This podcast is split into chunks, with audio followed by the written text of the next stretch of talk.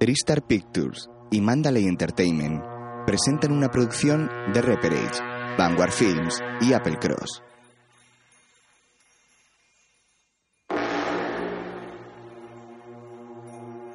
Una película de Jean Jackson, protagonizada por Brad Pitt. Siete años en el Tíbet. Un drama biográfico de 1997 basado en el libro de Heinrich Harrer.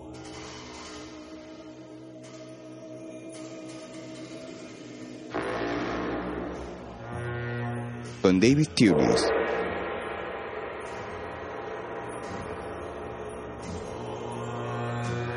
Bidi Wong, Mako y Danny Deng Sopa.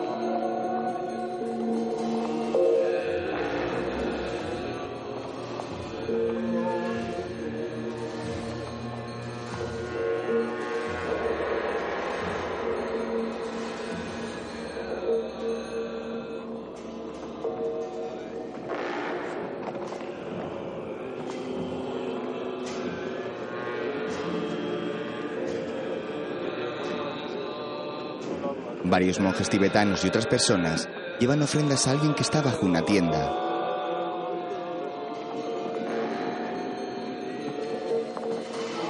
Se trata del Dalai Lama, un niño pequeño que baja la cabeza en señal de agradecimiento.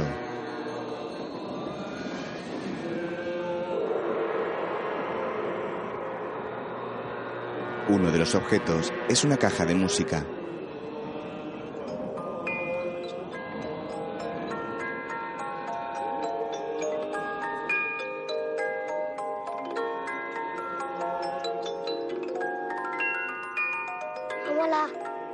El niño mira a sus padres que están muy serios y le hacen un gesto de negativa.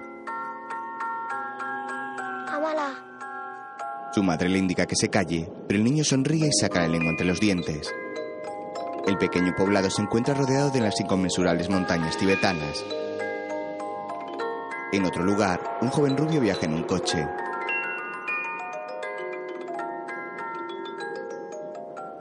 ¿Por qué te comportas así? ¿Por qué, ¿Por qué todo supone un problema? Me gustaría saberlo. ¿Quieres volver a casa? ¿Quieres dar media vuelta? Sí. Eso haría que te... Se trata del Himalaya. ¿Desde cuándo llevo hablándote del Himalaya? ¿Cuánto tiempo? Demasiado. Horst, mientras Heinrich no esté, podrás echarme una mano. Sí, claro. Ingrid, basta. Austria, 1939. Detienen el coche frente a una estación de tren de la que cuelgan banderas con la esvástica nazi. Henrik toma a Ingrid de la mano y camina raudo hacia el edificio.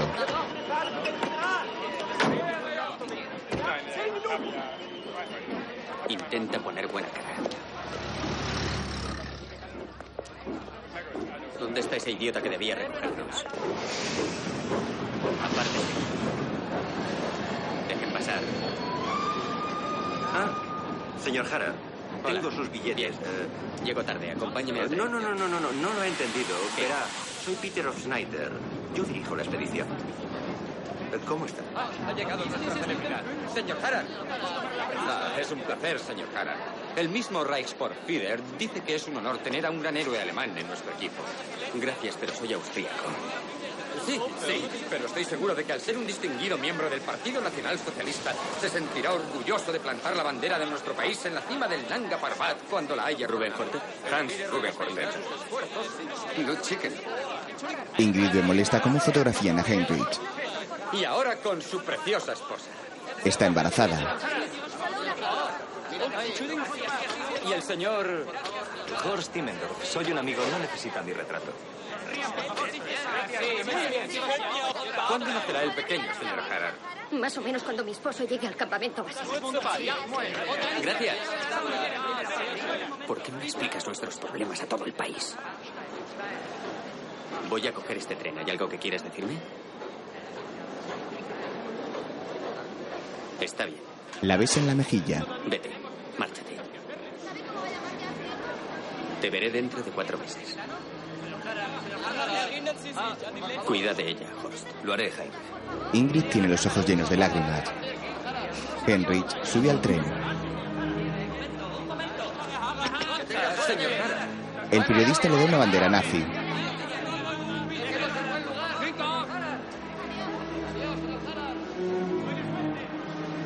Heinrich se asoma por la ventana y ve a Ingrid sollozando desconsolada con las manos en la cara. Horst está junto a ella y la agarra de los hombros para consolarla. Ambos se marchan de la estación abrazados. Mientras les mira, le hace una foto un periodista. Luego, Heinrich pasa de largo el vagón de tren donde se encuentran sus compañeros de expedición. Está muy serio. Bueno, dejamos los Alpes. Sí, vamos a escalar la cumbre más alta. Heinrich entra en el vagón contiguo y deja su equipaje con la bandera nazi sobre el asiento. A continuación, se sienta solo mirando al frente pensativo.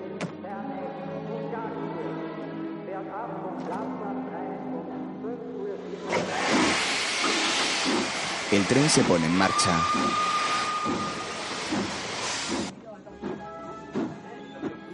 Heinrich mira por la ventana y observa las montañas que se divisan a lo lejos.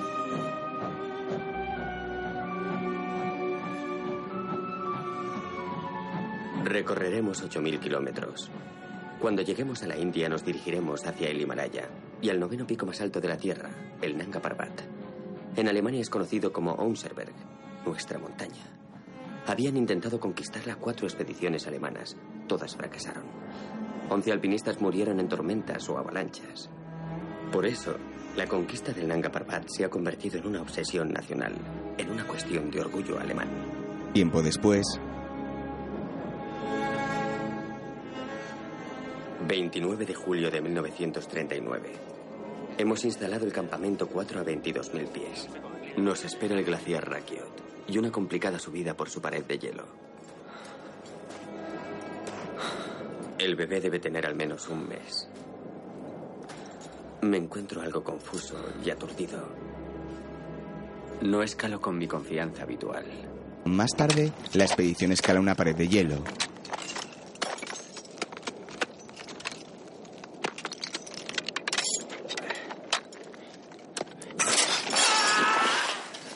Resbala y cae varios metros hacia abajo lastimándose un tobillo. ¡Heinrich! ¡Heinrich! ¡Heinrich! ¿Te encuentras bien? ¡Heinrich! ¡Mierda! ¡Mierda, mierda, mierda! ¿Te encuentras bien? ¿Te encuentras bien? ¿Quieres que bajemos? He perdido un crampón. Seguid adelante. Peter asiente y la expedición continúa. Mientras, Heinrich se ata una cuerda en la parte superior de la pierna encima de la herida. Se ha hecho una herida y sangra. Se echa hielo sobre ella.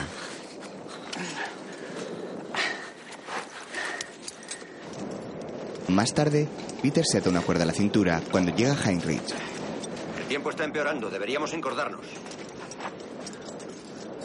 ¿Te has hecho daño ahí abajo? Solo un rasguño. Iré delante. La escalada continúa y Heinrich va delante de sus compañeros.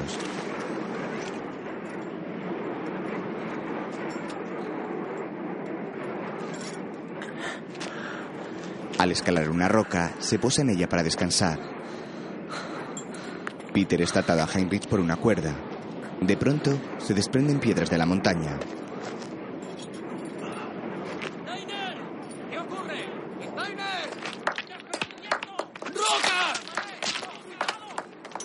Peter coloca mal el pie al esquivar las rocas y se cae. Queda suspendido en el aire agarrado por la cuerda que lleva atada a Heinrich. Este tira de ella.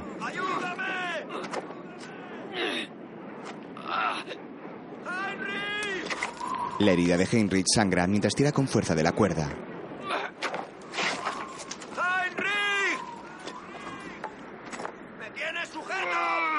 Heinrich tira de la cuerda con todas sus fuerzas mientras su herida continúa sangrando.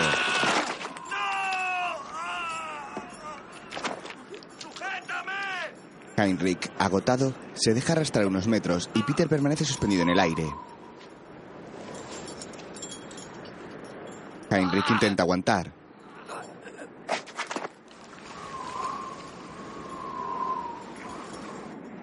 ¿Qué ocurre? Su rostro está encendido por el enorme esfuerzo, mientras su compañero se prepara para intentar trepar por la cuerda.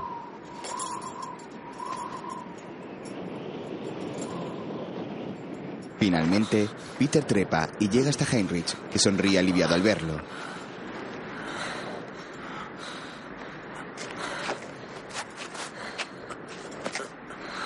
Ya está.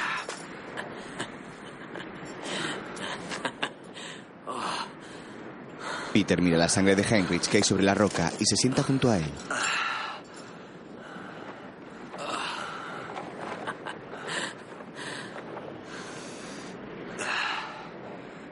Deberías haberme dicho lo de la herida. Le echaré un vistazo. Podría cosértela.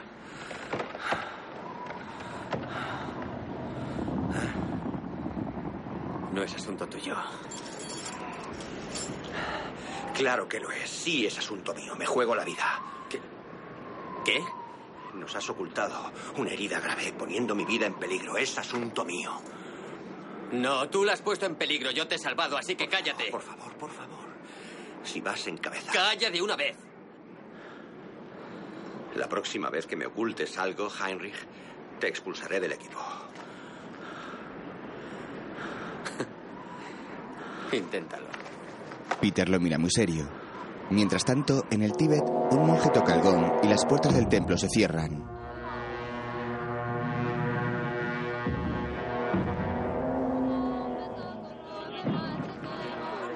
Fuera de él, numerosas personas realizan sus oraciones.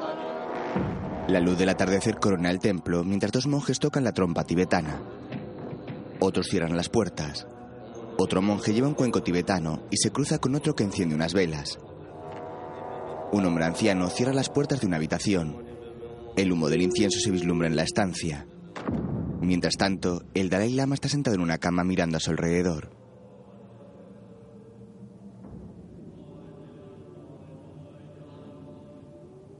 El pequeño contempla las imágenes religiosas de la estancia.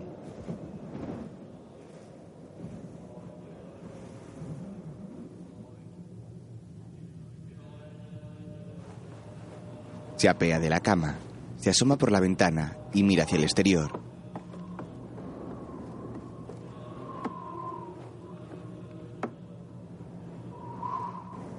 Tiempo después, una tormenta de nieve asola la montaña en la que se asienta la expedición. 4 de agosto, campamento 5. Las tormentas son intensas. Nos preocupa la posibilidad de una avalancha.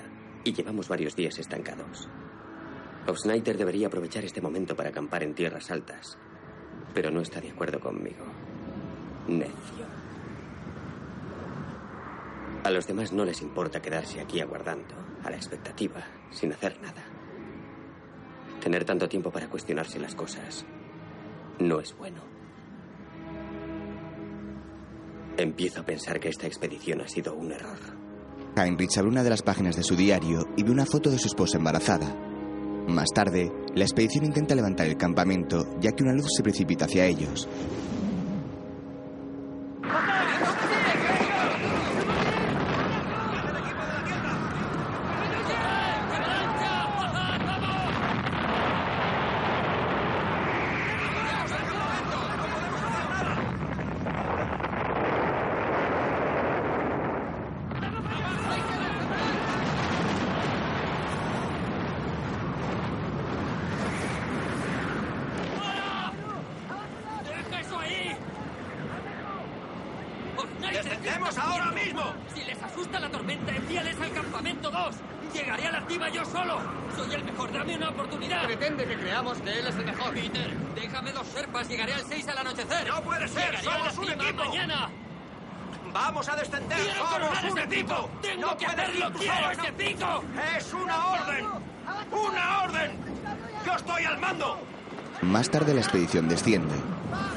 serpas se pasan la foto del Dalai Lama y la colocan sobre su frente.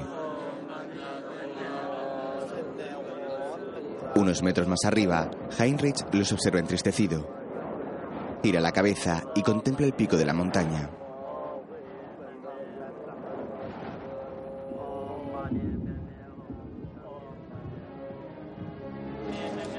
La expedición desciende. El último de los escaladores mira hacia atrás y no ve a nadie. Pocos instantes después, aparece Heinrich, que se ha quedado rezagado.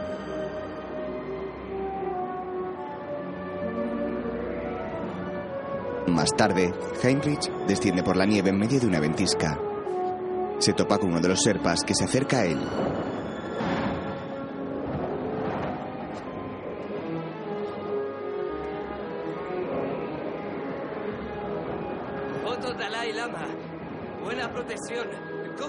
Señor. ¿Qué? ¿Protegerá a ti? Tú coge No buena protección, señor. Tú necesitas Dalai Lama. Foto Dalai Lama. Sí, tú coge buena protección para ti. Foto Dalai Lama. Más tarde se reúne con sus compañeros. Un grupo de soldados ingleses están allí.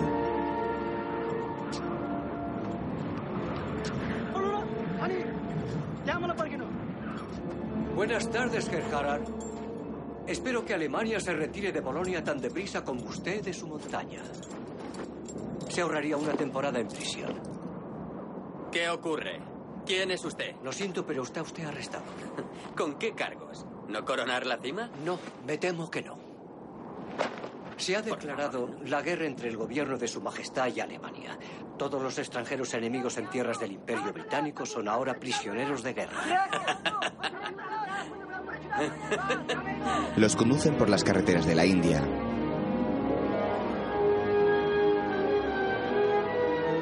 La India británica.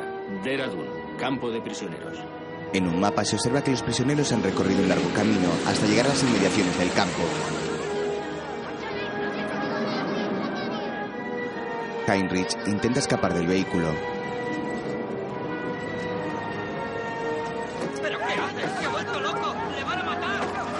Heinrich salta del coche, pero lo atrapan inmediatamente.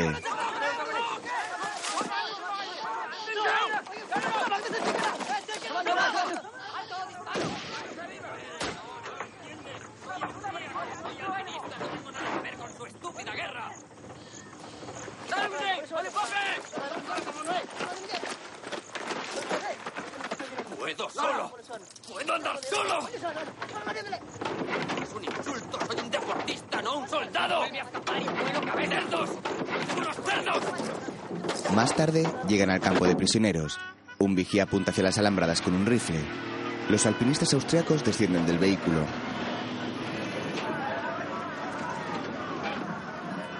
...15 de octubre de 1939. Al llegar al campo de prisioneros, me hago una promesa a mí mismo. Yaceré junto a Ingrid antes del solsticio de verano del año nuevo. El Himalaya se encuentra delante de nosotros. Será sencillo huir de aquí y ocultarme en él. Tiempo después, Octubre de 1940. Heinrich intenta escapar del campo de prisioneros en mitad de la noche. Los disparos caen sobre la arena levantando polvo. Luego, Mi cuarto intento de fuga no me acerca más a mi meta. Lo único que he conseguido es ganar cierta fama entre los prisioneros. los soldados lo meten en una celda aislada. Heinrich se levanta enfadado y escupe contra la puerta cerrada.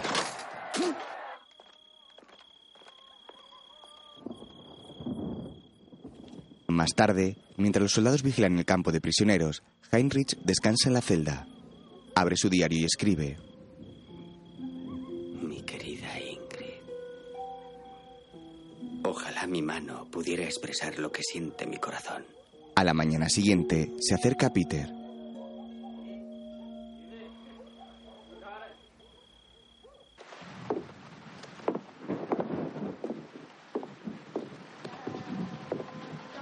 He oído que los guardias envían tus cartas. Sí. ¿Enviarías esta? Ajá. Gracias. Eh, Heinrich, ¿has leído este libro? Lleva tu nombre.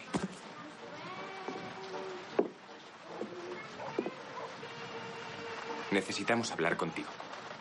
¿Sobre qué? Sobre esto.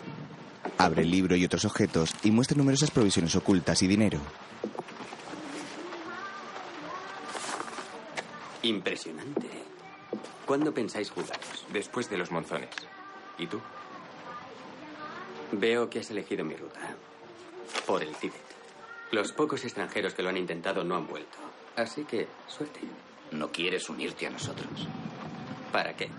Eres la máxima autoridad en fugas y evasiones de este campo. Podríamos sacar provecho de tu Por experiencia. favor, por favor, por favor, por favor. Olvidad esta estúpida farsa. Cada vez que te escapas, Heinrich, doblan y triplican las patrullas. Has complicado la vida de todos nosotros. Prefiero viajar solo. Gracias por pensar en mí. Tiempo después, Heinrich se entrena haciendo ejercicios bajo la lluvia. Luego, los prisioneros comen bajo una carpa. Ha venido el cartero. Peter le da a Heinrich una carta. Este apaga el cigarrillo que está fumando y entra en un cuarto con literas donde se dispone a leerla.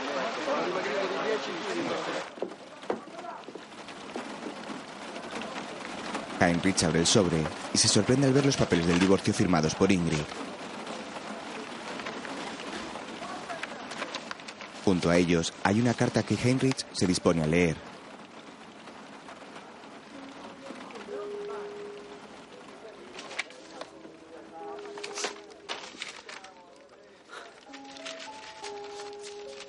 Querido Heinrich, por favor, firma los papeles del divorcio y envíaselos a mi abogado. Horst y yo pensamos casarnos en cuanto se hayan resuelto todos los trámites. En cuanto a tu carta, sí. Tu hijo Rolf Harald nació mientras escalabas la montaña. Ya tiene dos años y llama papá a Horst. Cuando tenga edad suficiente, le diré que su verdadero padre se perdió en el Himalaya. Es lo más cariñoso que puedo decirle, teniendo en cuenta que no querías que lo tuviera. Es evidente que no tengo intención de solucionar nuestras diferencias, como sugerías en tu carta. Se resolvieron en cuanto abandonaste Austria.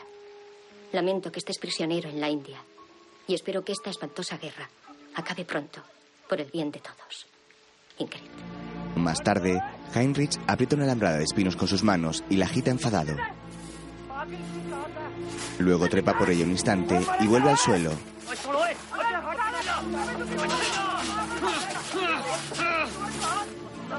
¡Cabrones! ¡Malditos guardias!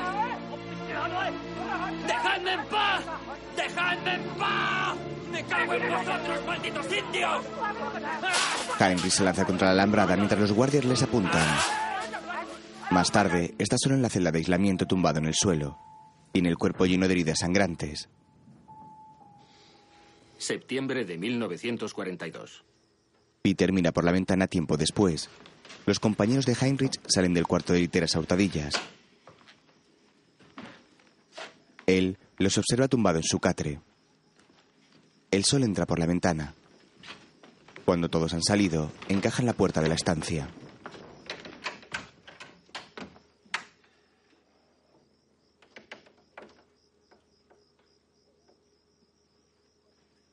Más tarde, Heinrich se arrastra por debajo de las alambradas y entra en una cabaña por la ventana. En ella están sus compañeros alpinistas. Peter mira a Heinrich a los ojos.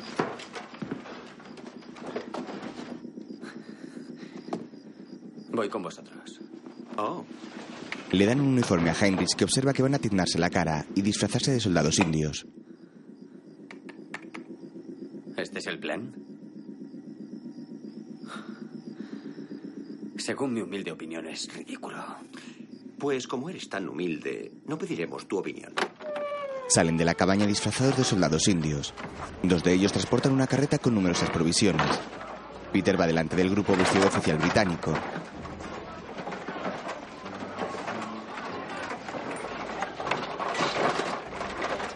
Un grupo de soldados se topa con Peter y le hacen el saludo militar.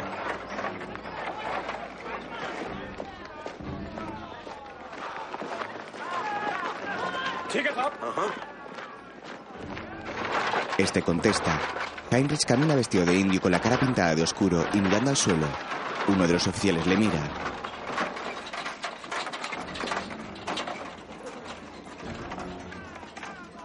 Despliega los gráficos y gírate. Hay que disimular. Vamos. Haré un poco. Sì, sì, sì, va bene. Il bambino sta bene. Non so come è possibile. Sigo? Sigo? Bene, bene. Non so come dire. Li venerò dopo. Eh, ma quale cosa? Sigue mirando? Eh, Espera que yo te avise. No te pongas nervioso. allora, prendiamo dei ragazzi. Al fondo. Ya está. Muy bien. Gadigaro! Peter camina y tras él van los prisioneros que intentan fugarse.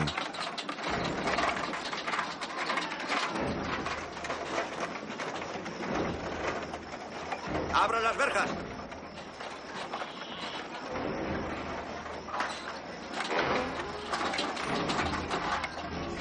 Ese uniforme. ¡Abra las verjas! Los soldados indios obedecen las órdenes de Peter confundiéndole con un oficial. Finalmente salen del campo de prisioneros.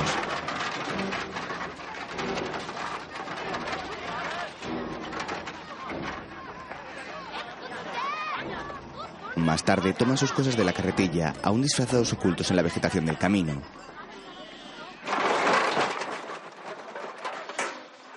Heinrich toma su mochila y se la cuelga al hombro.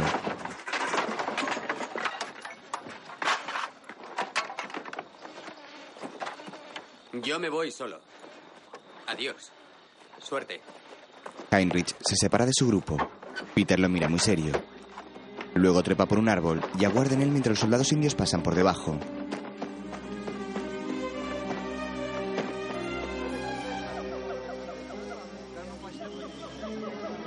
Más tarde, Heinrich atraviesa un río. El agua le llega hasta la cintura y alza su mochila para que no se moje. Posteriormente dibuja en su diario una cueva junto al fuego. Luego lo lee. Primera fuga del campo de prisioneros. 18 de noviembre de 1939. Rolf Harrar, tres meses y medio. Hoy cumplo 30 años. 6 de julio de 1941. Rolf Harrar tiene ya un año, 11 meses y 26 días. Última fuga de Dehradun. Rolf Harrar. Entre tanto, el Dalai Lama observa la caja de música que le dieron como ofrenda. La mira sonriente. Entonces un monje la cierra y la toma.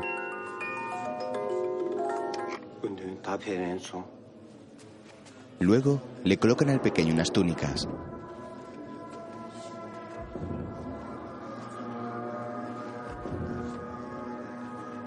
Más tarde los monjes salen a unas altas puertas que hay en el templo.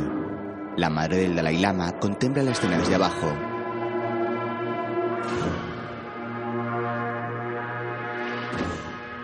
Todos se arrodillan ante la salida del Dalai Lama del templo.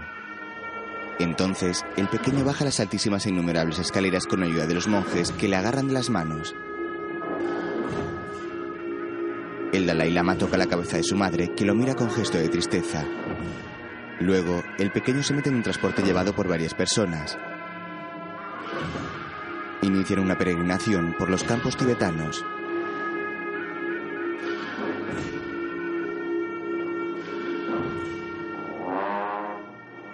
El pequeño se asoma por una cortina y sonríe.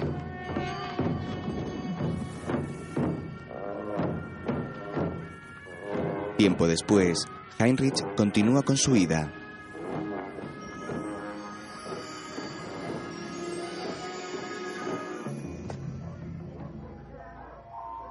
De la India.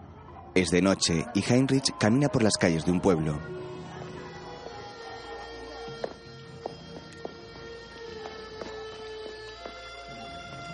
Entra en un templo y roba el dinero y la comida que están delante de la deidad para comérsela. Devora arroz con las manos y vacía los cuencos en la bolsa que lleva.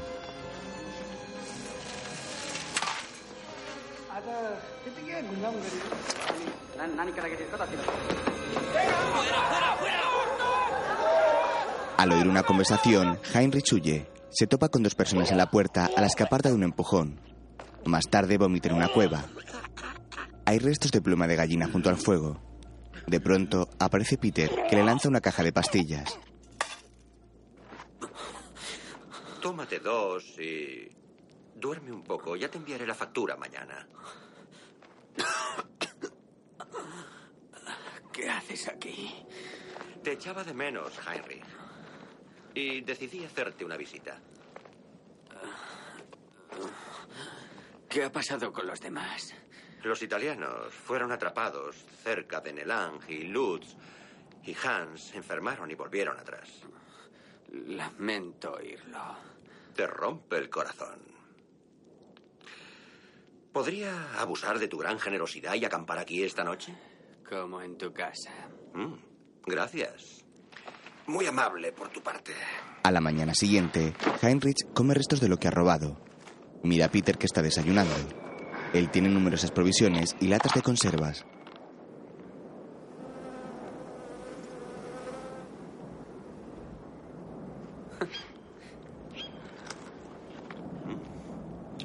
Rico. ¿Qué más llevas ahí? ¿Una orquesta? Oh, por cierto, he oído que los japoneses se han retirado hasta Shanghái. Aunque logres llegar a la frontera china, no creo que puedas alcanzarles. No me importa. Por mí que se retiren hasta Tokio. Si lo hicieran, no podrías volver a Austria. No lo haré. ¿No harás qué? No voy a volver. ¿Por qué? Por nada en concreto. Pero cuando llegues allí, dile a mi esposa que dos años en aquel campo son como cuatro años de matrimonio. Y que me alegra estar libre de ambos. Bueno, yo tampoco quiero volver. No hasta que acabe esta vergonzosa guerra. ¿A dónde te diriges? Al Tíbet. Y luego a China. Intentaré buscar trabajo allí. Mm, ¿Y tú? Según mis cálculos, la frontera china está a 2.058 kilómetros. El Tíbet a 68. Es un largo viaje. Y vas muy cargado. No, solo llevo comida. Precisamente. La mía. Es una lástima. Esas montañas son traicioneras. Tendrás que cruzar glaciares. Si fueras encordado a mí, podría mantenerte vivo. Teniendo en cuenta lo que pasó la última vez, estaré más seguro, Siti.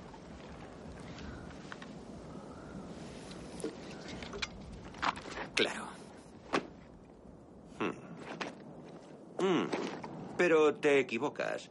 Según mis estimaciones, la frontera tibetana está a 65 kilómetros. ¿Te apuestas un kilo de comida a que no? Tú. Tú solo tienes. galletas rancias, Heinrich. Mm, tengo razón y ganaré. Más tarde, Heinrich y Peter caminan por las montañas.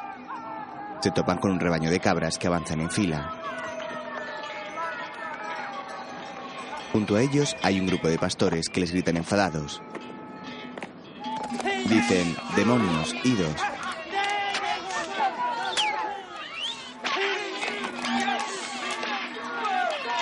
Heinrich y Peter los miran extrañados y se marchan. Uno de ellos les hace gestos de desprecio. Más tarde, ambos caminan bajo una ventisca. El Tíbet, el techo del mundo. Me siento como si ascendiéramos por una fortaleza medieval de piedra que domina todo el centro de Asia. Es el país más alto de la Tierra y el más aislado.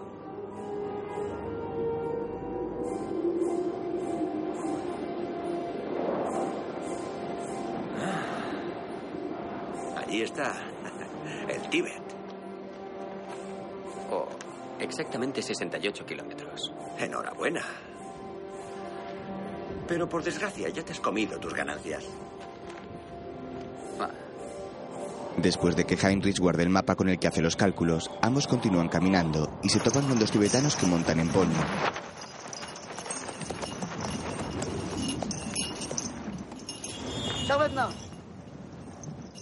Sí, tú sonríe y di que sí. Es lo mejor. Sí. Tashi Pasho. Es increíble lo que se aprende en prisión, ¿verdad? Nanso, uh, Yakarne, Lepallín. Tíbet. Ya. Ningún forastero puede entrar en el Tíbet. Ah, por favor. No extranjero, no extranjero. Oh, por favor. La que me ve me fue mucho matar.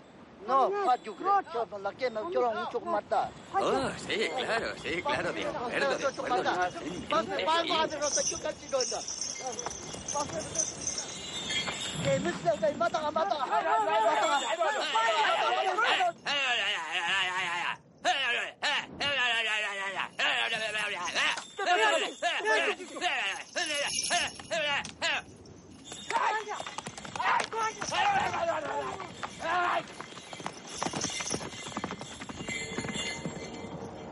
No necesito traductor. Heinrich roba el palo de uno de ellos, les asusta y se marchan. Los dos logran entrar en el Tíbet. Luego descienden por una empinada montaña y se acercan a un poblado. Los habitantes de la pequeña localidad les aplauden.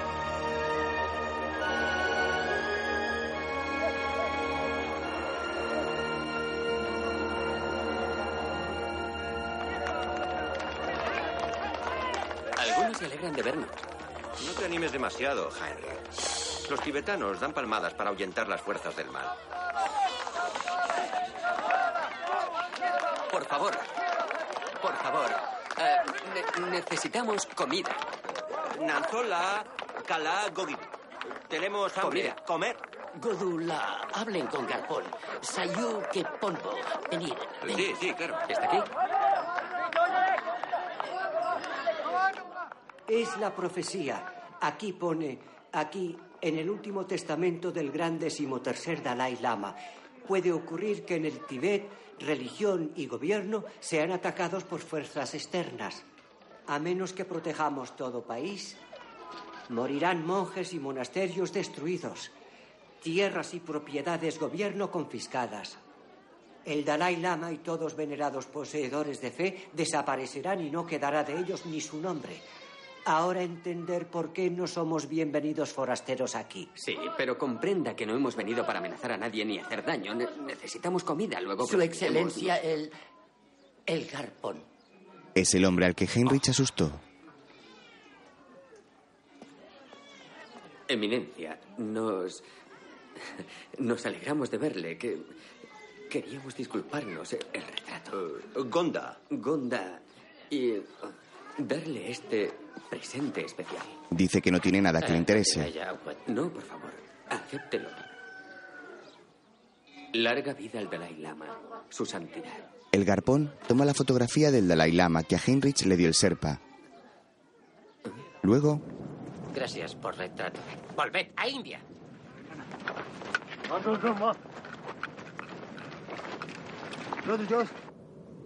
Dos días después de cruzar la frontera del Tíbet, somos amablemente expulsados. Nuestros guías tienen órdenes estrictas de escoltarnos hasta la frontera india a unos 40 kilómetros de distancia y de dispararnos intentamos escapar. No escapar, volver camino. No escapar, volver camino. Tú vuelve. Tranquilos. Solo era una broma. Estábamos reconociendo el terreno. llegan a un asentamiento en el que le sacan la lengua al pasar.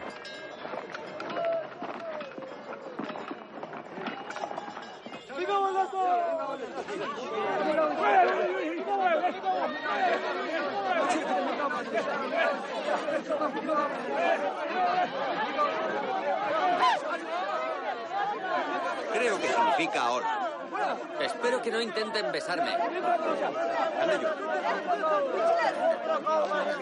Tenemos que conseguir provisiones. Estoy sin blanca. A mí no me mires. Tenemos que comer, Peter. ¿Sabes qué hora es? Hablar. No, no, no, no. Madre me lo regaló cuando subí al Mont Blanc. Todo el mundo ha subido al Mont Blanc, Peter. Si yo tuviera un reloj así, lo trocaría. Luego, Cariño, man. Choso. Eh, Yapo. Yapo, pe, pe, yapo. Ya, ya, ya. Apa, du, man. Pe, pe, pe, yapo. Ya, ya, ya. Buscamos Kala, Kala. Peter intenta cambiar el reloj por comida. Nisanga. Oh, Nisanga, ya po mundu. Ni, ni, ni, tego. Ma, maré, maré. Pe, pe, yapo. Ni, ni, ni. Maré. Ni dan sega. Ni dan sega. No, no, eh, zoom. Mientras, uno de los tibetanos se pone una chaqueta militar en un tenderete. Heinrich se acerca curioso.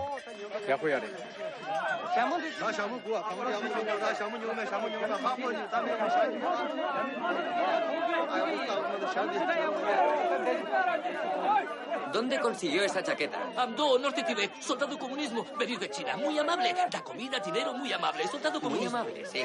Amdo, Muy. Norte Tibet, Norte, muy bonita. ¿Te gustan los uniformes militares, eh? Ah, tengo botas ejército alemán. Para ti. ¿Sí? Botas ejército alemán. Espera. Un momento, un momento. Voy a buscarlas. Dame esto para los guardias. Heinrich toma unos crampones. ¡Mirad! Se los coloca al tibetano de la chaqueta en el pie. Eso es. ¿Sí? ¿Gustar? ¿Gustar? Oh, muy alemán. Fuerte, muy fuerte. Eh, amigo mío, ¿quieres ver cómo marcan el paso los alemanes? A ver, eh, Mac, me, Mac, Duro, fuerte. Tenéis que poner esta cara. Heinrich hace un gesto de dureza. Sí. Un, un, Desfila como un militar nazi. un. Mano a... No, no, no, no, no. Mm, mm. Vamos. Mm. Oh, basta, basta, basta. Yapo, yapo, ve, yapo. Eso es, excelente, excelente, excelente. Tú, Sí, falta ve, ve, yapo. práctica. Ahora os enseñaré otra cosa que hacen los soldados. Correr. ¡Ah! Alemán, abrid paso, Macbeth, abrid paso. Sí. Schnell, schnell. Así. Parshi. Así. Schnell, schnell. Alemán, Macme, Yucatán. Peter y Heinrich echan a correr. Los guardias los persiguen, pero los crampones les hacen caerse en la arena.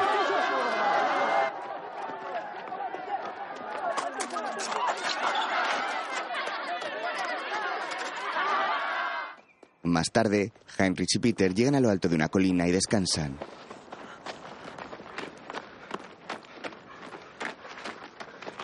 Heinrich mira hacia abajo para ver si lo han seguido. Mientras, Peter mira en la mochila de Heinrich que está abierta.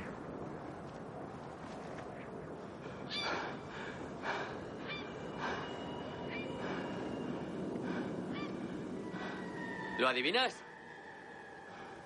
Ah, no hay nadie.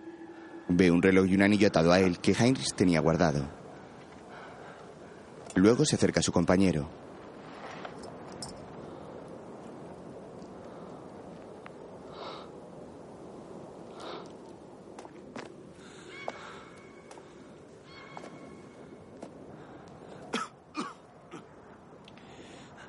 ¿Sabes qué hora es? ¿Crees que. que me llena tanto viajar contigo que debo pagar por ello, eh? ¿Te crees tan importante que no necesitas contribuir? ¿Tienes algún problema, Peter? No he olvidado lo que me has dicho en el mercado, ¿sabes? ¿Eh? Si yo. si yo tuviera un reloj así, lo trocaría. Ya. Y no tienes solo uno. Eres un cabrón ruin y mentiroso. ¡Tienes tres!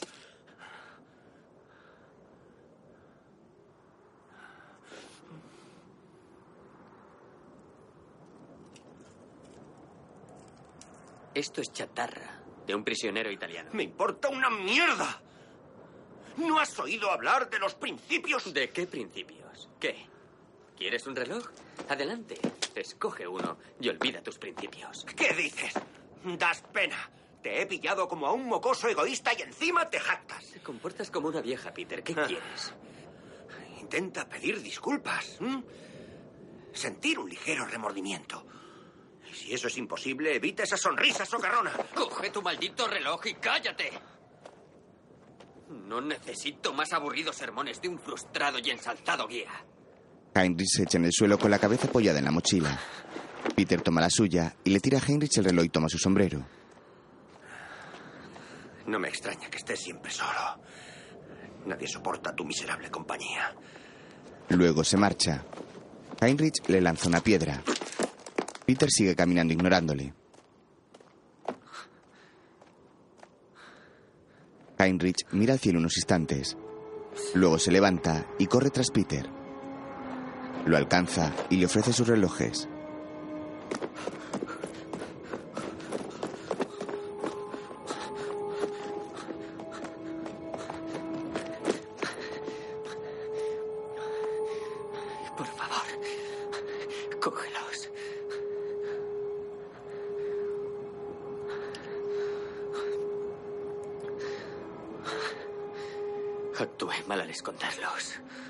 Peter acepta los relojes, pero le devuelve a Heinrich su anillo.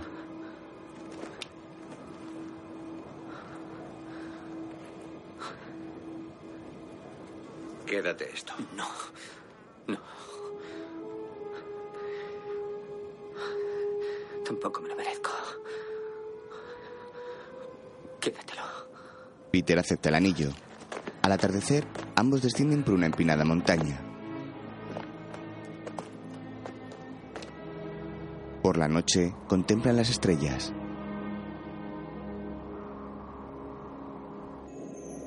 Ahora debe tener tres años y medio.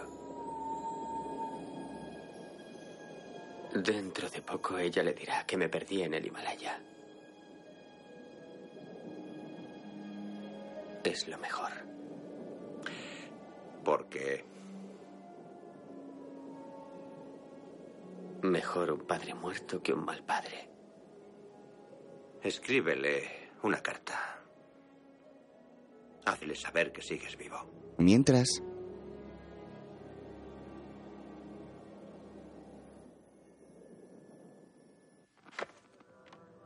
Nueva York. el Dalai Lama muestra postales a otro monje.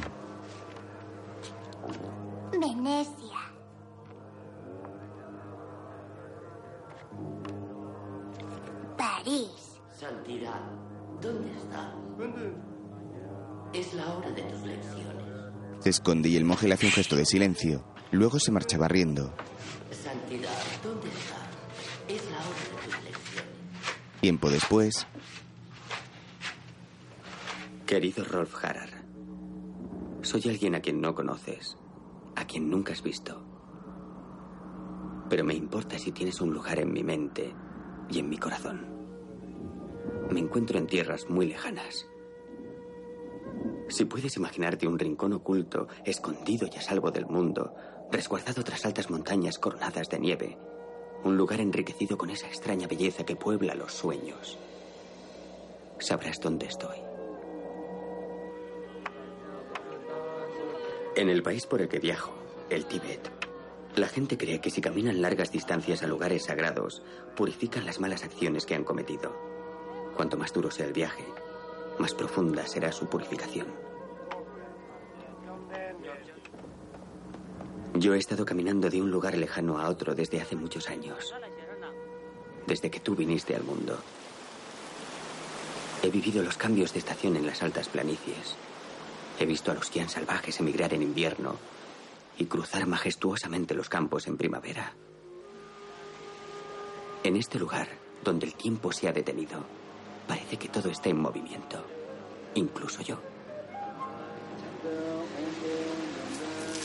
No sé a dónde me dirijo, ni si mis malas acciones podrán ser purificadas. He hecho muchas cosas de las que me arrepiento. Pero cuando finalmente llegue a mi destino, espero que comprendas que la distancia entre nosotros no es tan grande como parece.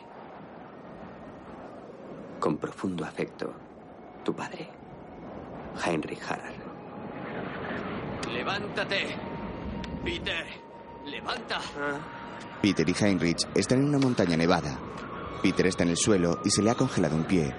Heinrich lo examina. Dios mío.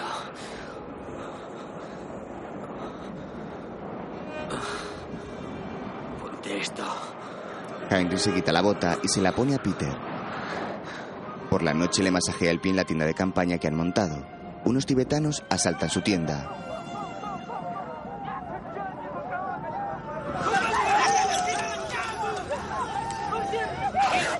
¡Da el amarillo! ¡Ah! ¡Da el amarillo! ¡Dame dinero! ¡Dinero! ¡Dame dinero! ¡No! ¡Dame dinero! ¡Dame joyas! ¡No tenemos ¡Dinero! nada! ¡No tenemos nada! ¡Nada! ¡Nada! Los asaltantes les hacen prisioneros. Más tarde, Heinrich está en la tienda de sus captores con un cuchillo. Rasga la tela y se escapa, ayudando a Peter que camina con dificultad. Roban caballos y huyen. Mientras, los asaltantes les disparan.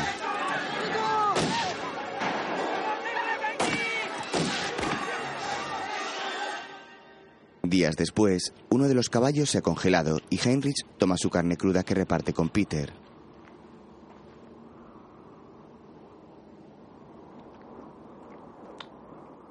Mira el trozo de carne cruda y ensangrentada mientras mastica. Luego contempla el paisaje del glacial helado bajo la luz del sol. Al oír ruido a lo lejos, Heinrich gira la cabeza. Luego, un grupo de personas camina por las montañas. Heinrich se acerca a ellos.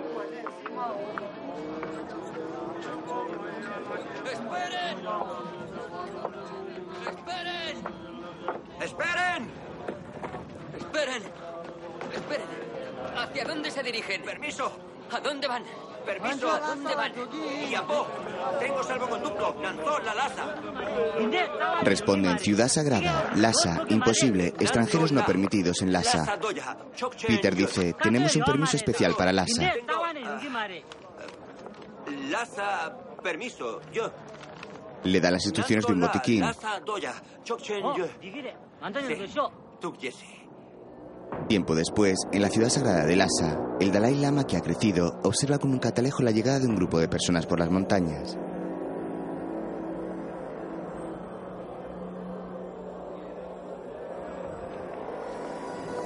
Luego contempla a los transeúntes de la ciudad y sonríe.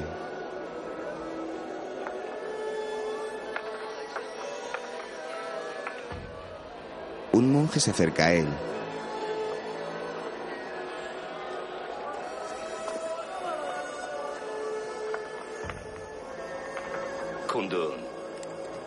Es impropio del líder espiritual de Tibet espiar a la gente. El Dalai Lama lo mira molesto. Mientras, Hace tan solo un mes, escapamos de una muerte segura a manos de unos bandidos. Y hoy, hemos llegado a las puertas de la ciudad prohibida de Lhasa. Un lugar tan inaccesible como la Meca. Su atractivo radica en que está cerrada a los forasteros. A pesar de nuestro lamentable estado, podemos percibir el encanto de la ciudad santa del Tíbet, hogar del Dalai Lama. Solo unos pocos extranjeros han penetrado en sus misterios. uno de los guardias que están en las puertas de la ciudad impide el paso de un forastero. Heinrich y Peter entran ocultando su rostro.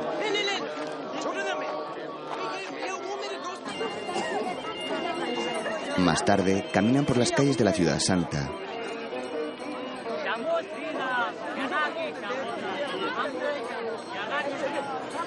Luego, llegan a las puertas de un templo donde varios tibetanos realizan sus oraciones.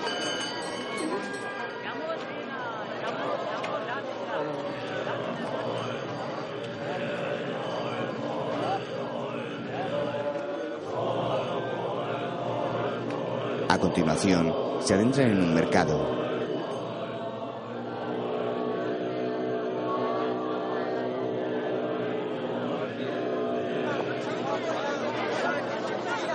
En una hoja de periódico indio que el vendedor usa para envolver sus productos, Heinrich lee Día D para las tropas aliadas. Dios mío. Roba la hoja de periódico y se la da a Peter.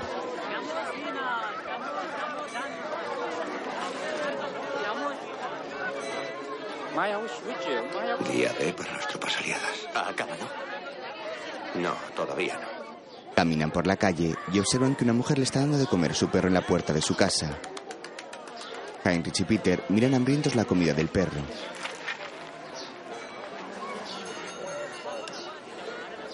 Se acercan sigilosamente a la casa. Otro perrito se acerca al plato. Heinrich se agacha y come de la comida del perro con Peter. La anciana dueña los ve y les golpea con su escoba. Un hombre aparece e intenta calmarla.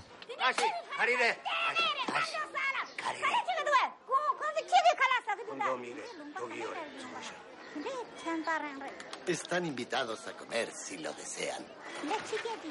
Nos complacería mucho. Tú dices. Soy Sarón. Bienvenidos a mi hogar. Yo soy Peter. La anciana se tapa la cara. Luego Sarón entra en el templo del Dalai Lama. Señor chambelán, ¿puedo pedir una audiencia con el regente y los ministros del gabinete?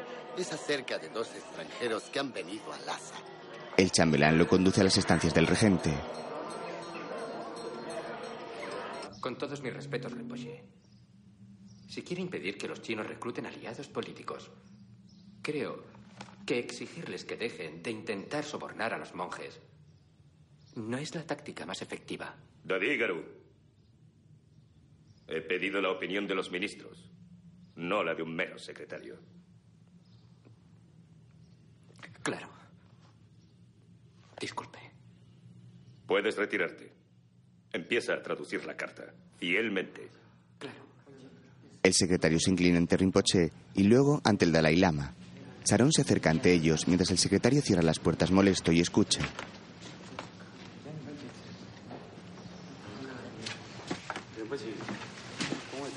Mis más humildes respetos.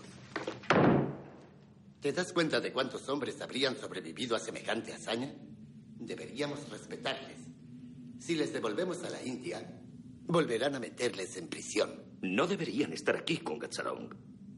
¿Dónde vivirán? Les he invitado a hospedarse en mis aposentos para invitados, asumiendo que les concedas permiso para permanecer en Lhasa, naturalmente. ¿Les has invitado a hospedarse en tu casa? ¿Por qué? ¿Qué mayor razón que ayudar al necesitado? Mientras, la anciana la baja Heinrich. ¡Qué animal! ¡Au! ¡Au! Creo que ha dicho que apestas. Peter se afeita riendo. Más tarde, Peter y Heinrich leen afeitados y aseados cuando entra la anciana y les habla. Heinrich bromea con ella.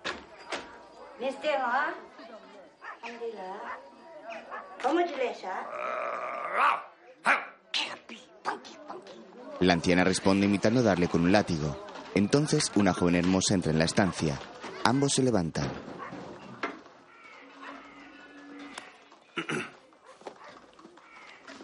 No necesario que os presentéis. Sé quiénes sois. Soy Pemalaki. Nawan Jigme desea haceros regalo. Por favor, desnudaos. Venga, empecemos. No tengo todo el día. Vaya. Es un detalle por parte de Nawan Jigme. ¿Quién es y por qué es tan considerado? Secretario de los ministros del gobierno. Él desea haceros regalo. Ropa nueva. Por favor, elegid la que prefiráis. ¿Eres costurera? Soy sastre, señor. El único de Lhasa que ha estado en Calcuta y puede reproducir esa ropa ridícula. Muy bien. Veamos qué prefiero. Sí, escoge lo que te gusta, sí. ¿Cuál te...? ¿Y puedes confeccionar cualquier modelo? ¿Sí? Sí. Estupendo. ¿Hiciste esto? Sí. Mm, es precioso. Gracias. ¿Te gusta este? Si a ti te gusta. Oh, sí, claro. Em, quiero esta americana de lana y este par de pantalones bombachos, por favor. Bien. Buena elección. Gracias. ¿Y tú, señor? Ah, pues. ah, lo dejo a tu elección. Gracias. Heinrich le da un empujón cariñoso. Por favor, señor, quítatela. Debo tomar medidas. Claro. Ambos se quitan las batas y ella les toma medidas.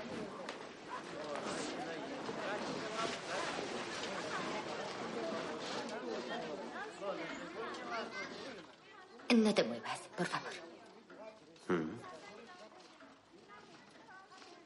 Por favor. No te muevas. Lo siento. Así. Así. Así. No te muevas. Lo siento. La joven apunta las medidas en un cuaderno. Días después, Heinrich escala la pared de la casa con una cuerda. Así no puedes caerte. Perfecto. Tal vez, pero subir andando una montaña es placer absurdo, Henry. Yo no creo que sea tan absurdo. Heinrich baja la pared saltando, ayudándose de la cuerda. ¿Has visto? Ábrelo. Le muestra recortes de sus logros como alpinista. Eso fue tras escalar la cara norte del Eiger. Los Juegos Olímpicos. Medalla de oro muy importante. Ahí. Esa es otra gran diferencia entre nuestras culturas. Sí. Vosotros admiráis al hombre que fuerza su camino hasta la cima como meta en la vida. Y nosotros admiramos al hombre que abandona su ego. Un tibetano nunca intentaría bajar una pared de ese modo. Más tarde, los dos amigos pasean por las calles luciendo los trajes que la modista les ha hecho. Un lugareño toca el pantalón de Peter con curiosidad.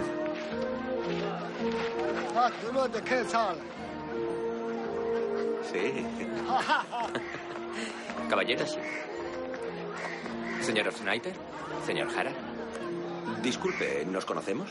No, no, señor. Soy Nawan Jigme. Oh, Nawan Jigme. Sí, claro. Discúlpenos, discúlpenos. Gracias por su generoso regalo. Es maravilloso.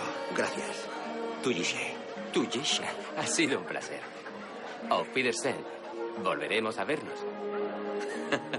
Se despiden del secretario que toma la dirección opuesta, girándose para mirarlos. Más tarde, en la delegación china, Tal vez tú puedas explicarnos eh, por qué los ministros exigen que el gobierno chino deje de hacer generosas contribuciones económicas a los monasterios tibetanos.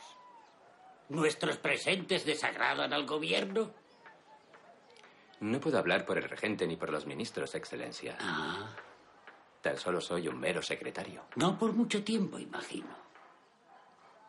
Siéntate. Siéntate.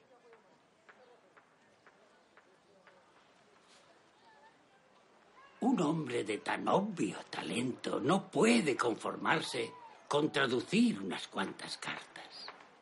Tu habilidad diplomática aquí sería recompensada. Servir a mi país es recompensa suficiente, Excelencia. Permiso para retirarme. el anciano chino le hace un gesto para que se vaya, y el secretario sale de la delegación tras despedirse con una respetuosa reverencia. Su rostro muestra cierta preocupación.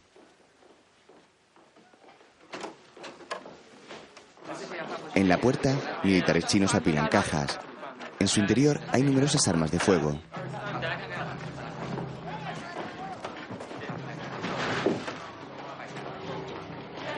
El secretario mira hacia la torre de recepción de mensajes de la delegación muy preocupado.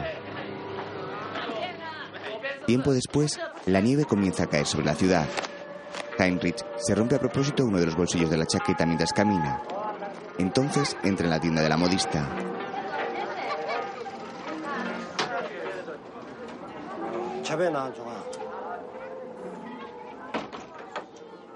Hola, Heinrich. Hola. Ella está cosiendo un pantalón. Heinrich camina entre los distintos trajes mirando a su alrededor. Entonces descubre que es Peter a quien le cose el traje.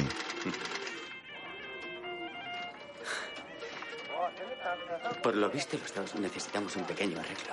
Ah, eh, sí, sí. em, Por favor, siéntate. Heinrich toma asiento en un banco y mira a Peter con sorna, a quien Pema recoge los bajos de sus pantalones. Más tarde, los tres salen y caminan por una bulliciosa calle de Lhasa, donde los comerciantes venden sus mercancías en unos puestos. Heinrich se muestra caballeroso con Pema y ella le sonríe. Peter camina tras ellos y esboza una sospechosa sonrisa. Al poco se detiene en un puesto donde un hombre vende patines de hielo con cuchillas y Pema toma uno en su mano mientras el tendero le explica para qué sirven.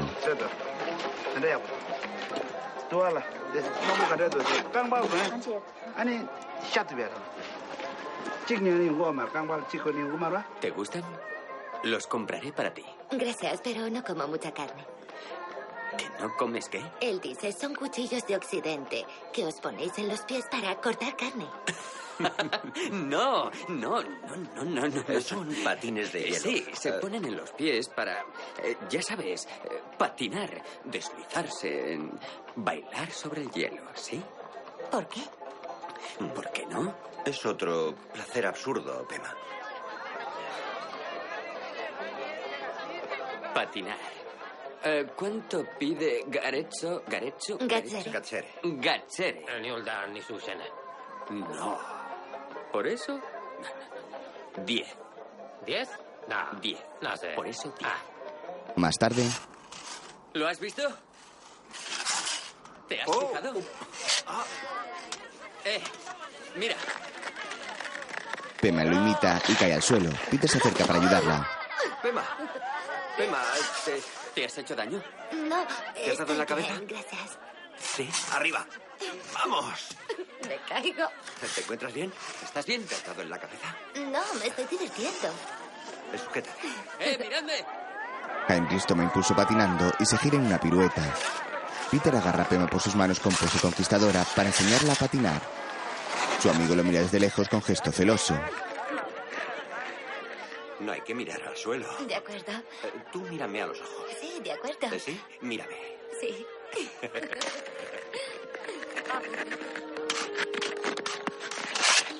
Con rabia, Heinrich patina y cae al suelo de espaldas. Luego se incorpora y se acerca a un grupo de monjes que están con patines y salen con miedo a la pista helada. ¿Puedo ayudarte? ¿Te ayudo? Eh, eh, sí. Cógete de mi mano. El monje se agarra a Heinrich mientras Pema sigue agarrada a Peter que la abraza para que no caiga. ¿Estás contenta? Sí, mucho. ¿Sí? Mientras, el pequeño Dalai Lama contempla la improvisada pista y mira por un catalejo como Heinrich enseña al monje a patinar.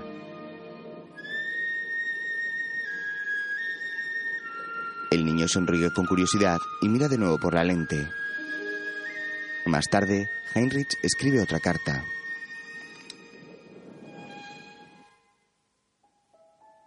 Intento imaginar cómo eres, Rolf. Y esto es lo que veo. Un chico joven, fuerte e inteligente. Un chico lleno de curiosidad por la vida. Un chico al que no le da miedo aprender de sus errores. Mayo de 1945. Heinrich va montado sobre un burro de cuya montura cuelgan unos cascabeles y trota por un terreno entre montañas dirigiéndose a una casa blanca de adobe. Él baja del animal y Pema sale a recibirle.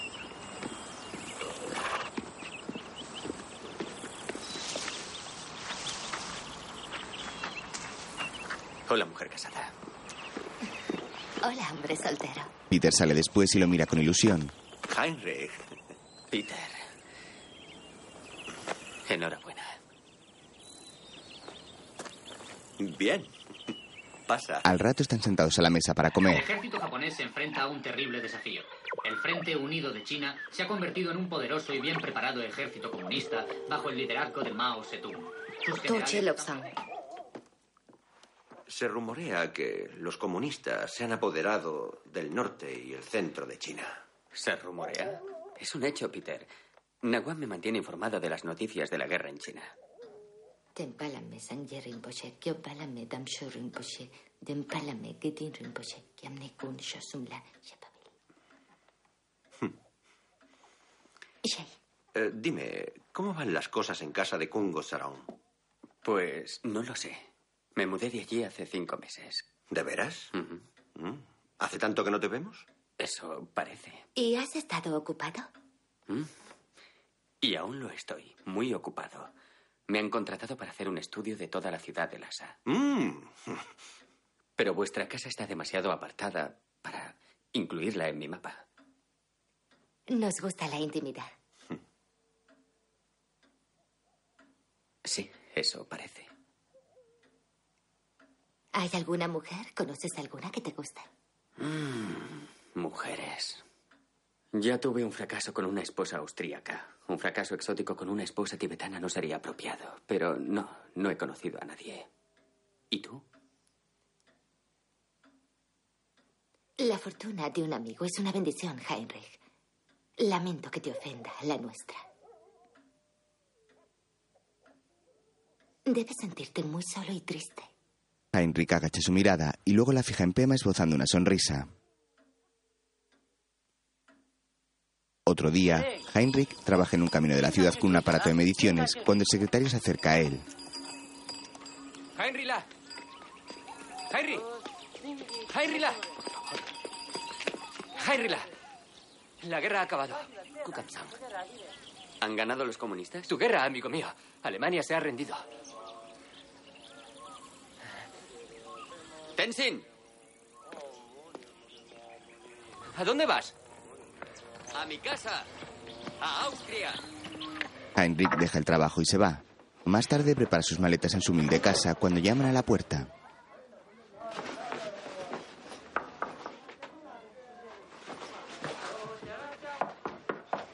Se dirige a la puerta y al abrir encuentra a Tassi que le entrega una carta.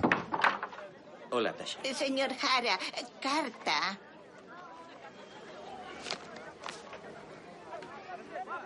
Echamos de menos. Echamos de menos. Y yo a vosotros. Yemanam Y Pep. yo a vosotros. Oya. Yemanam la Pep. Heinrich se sienta y abre la carta confuso porque no tiene remitente.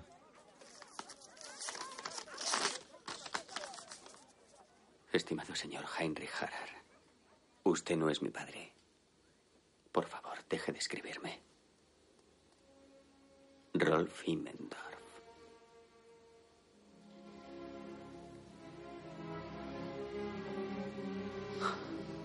Rolf Immendorf. Heinrich queda con rostro desolado.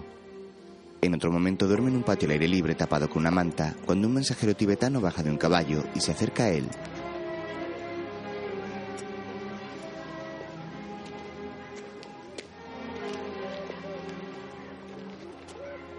Honorable Heinrich Hara.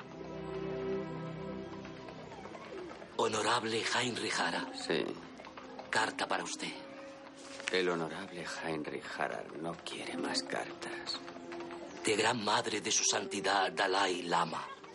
El mensajero le deja el pergamino lacrado sobre su espalda y le hace una reverencia. Más tarde, Heinrich llama a una puerta y dos mujeres le ofrecen el paso inclinándose ante él. Pasa a un patio privado de las dependencias de la Gran Madre del Dalai Lama. Ella lo espera sentada bajo un toldo y el austríaco le ofrece un pañuelo blanco abierto entre sus manos como saludo. Gracias por venir, señor Harald. Gracias por invitarme, gran madre. Heinrich toma asiento ante ella y coloca el paño sobre una mesa.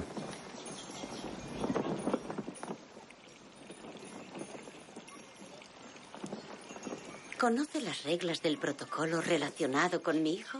Eh, no, no exacto. Sé que se hacen reverencias y que debemos postrarnos. Cuando esté en presencia de su santidad, debe quedarse de pie, inclinado en obediencia, con las manos unidas en súplica. Si está sentado, deberá usted sentarse por debajo de él. No le mire nunca los ojos, no hable antes de que él lo haga. Diríjase siempre a él como su santidad. No le dé nunca la espalda y jamás debe tocarle. Él es la reencarnación de Avalokiteshvara, el bodhisattva de la compasión.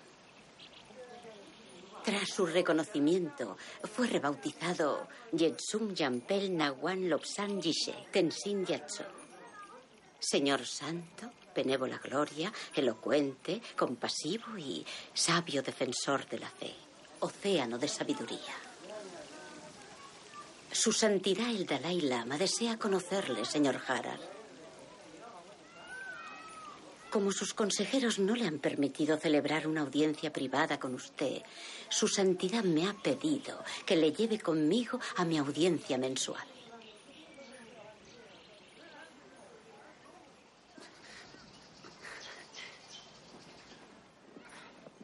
Me siento honrado y conmovido. En otro momento, Heinrich acude a la audiencia. Sube unas escaleras junto a otros monjes del Palacio Prohibido.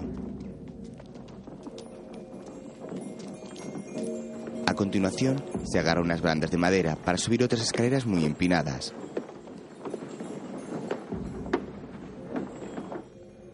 Luego avanza por un semioscuro pasillo y pasan junto a unos monjes que rezan frente a una estatua del Dalai Lama.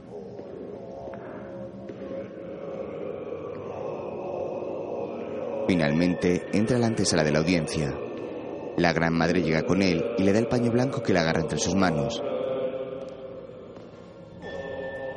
Un monje se inclina para saludarlos y él camina tras la señora. Otro monje abre una puerta y ambos pasan a la sala del Dalai. Heinrich entra agachando su cabeza, pero mira de reojo al pequeño que está sentado en postura de flor de loto sobre un gran cojín. El pequeño sonríe y el austríaco le dedica una leve sonrisa.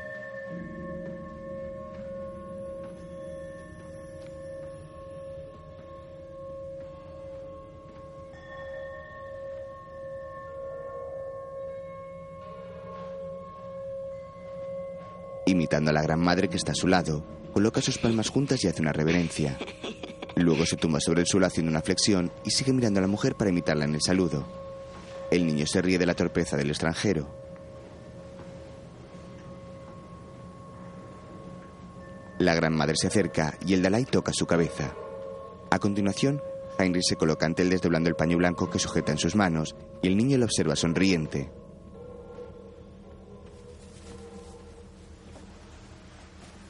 Hola. Le entrega el pañuelo que el Dalai deja a un lado y le toca su pelo lacio y rubio. Pelo. Amarillo. Sí, amarillo. ¿También tienes pelo en brazos? ¿Y piernas? Heinrich asiente y levanta su chaqueta para mostrarle los pelos del brazo. Luego levanta su pantalón y hace lo propio. ¿Y usted? Señor Harar.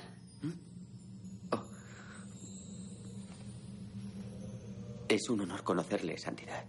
El pequeño lo mira divertido. Heinrich recuerda las normas y camina hacia atrás para tomar asiento en un banco preparado para él.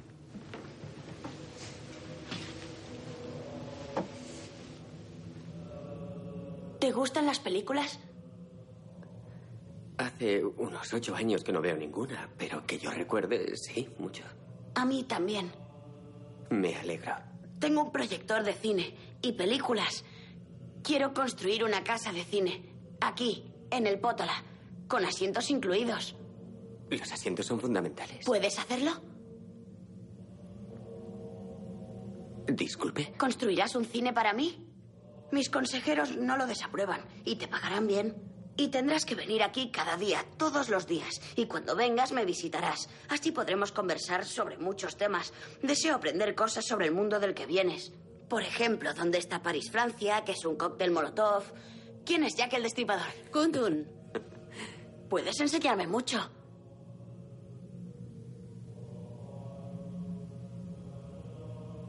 Me sentiré orgulloso de servirle, Santidad. Otro día, las obras del cine dan comienzo. Heinrich revisa unos planos sobre una mesa y un grupo de obreros comienzan cavando un terreno perimetrado.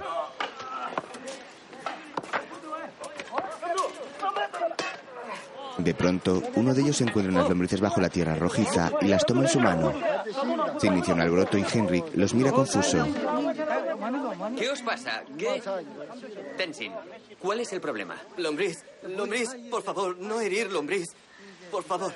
¿Lombrices? En vida anterior, esta inocente lombriz puede ser tu madre. Por favor, no lastimar. Es imposible seguir. Por favor, no más. Más tarde, Verás, tibetanos creen que todo ser viviente fue su madre en otra vida. Así que debemos mostrar respeto y recompensar su bondad. Y nunca lastimar a ningún ser vivo. No puedes pedir a pueblo devoto que ignore su valiosa enseñanza. Sí, pero Santidad. Con todo mi respeto, no se puede, es imposible. Lo siento, es imposible rescatar a todas las lombrices, no si quiere que acabe el cine durante esta vida. Es- Tienes mente brillante. Busca una solución. Y mientras tanto, ¿puedes explicarme qué es un ascensor? Heinrich asiente sonriéndole. Más tarde, la excavación para el cine prosigue. Heinrich ha solucionado el problema. Los obreros excavan con sus palas y numerosos monjes apartan las lombrices de la tierra echándolas sobre unos cuencos de madera.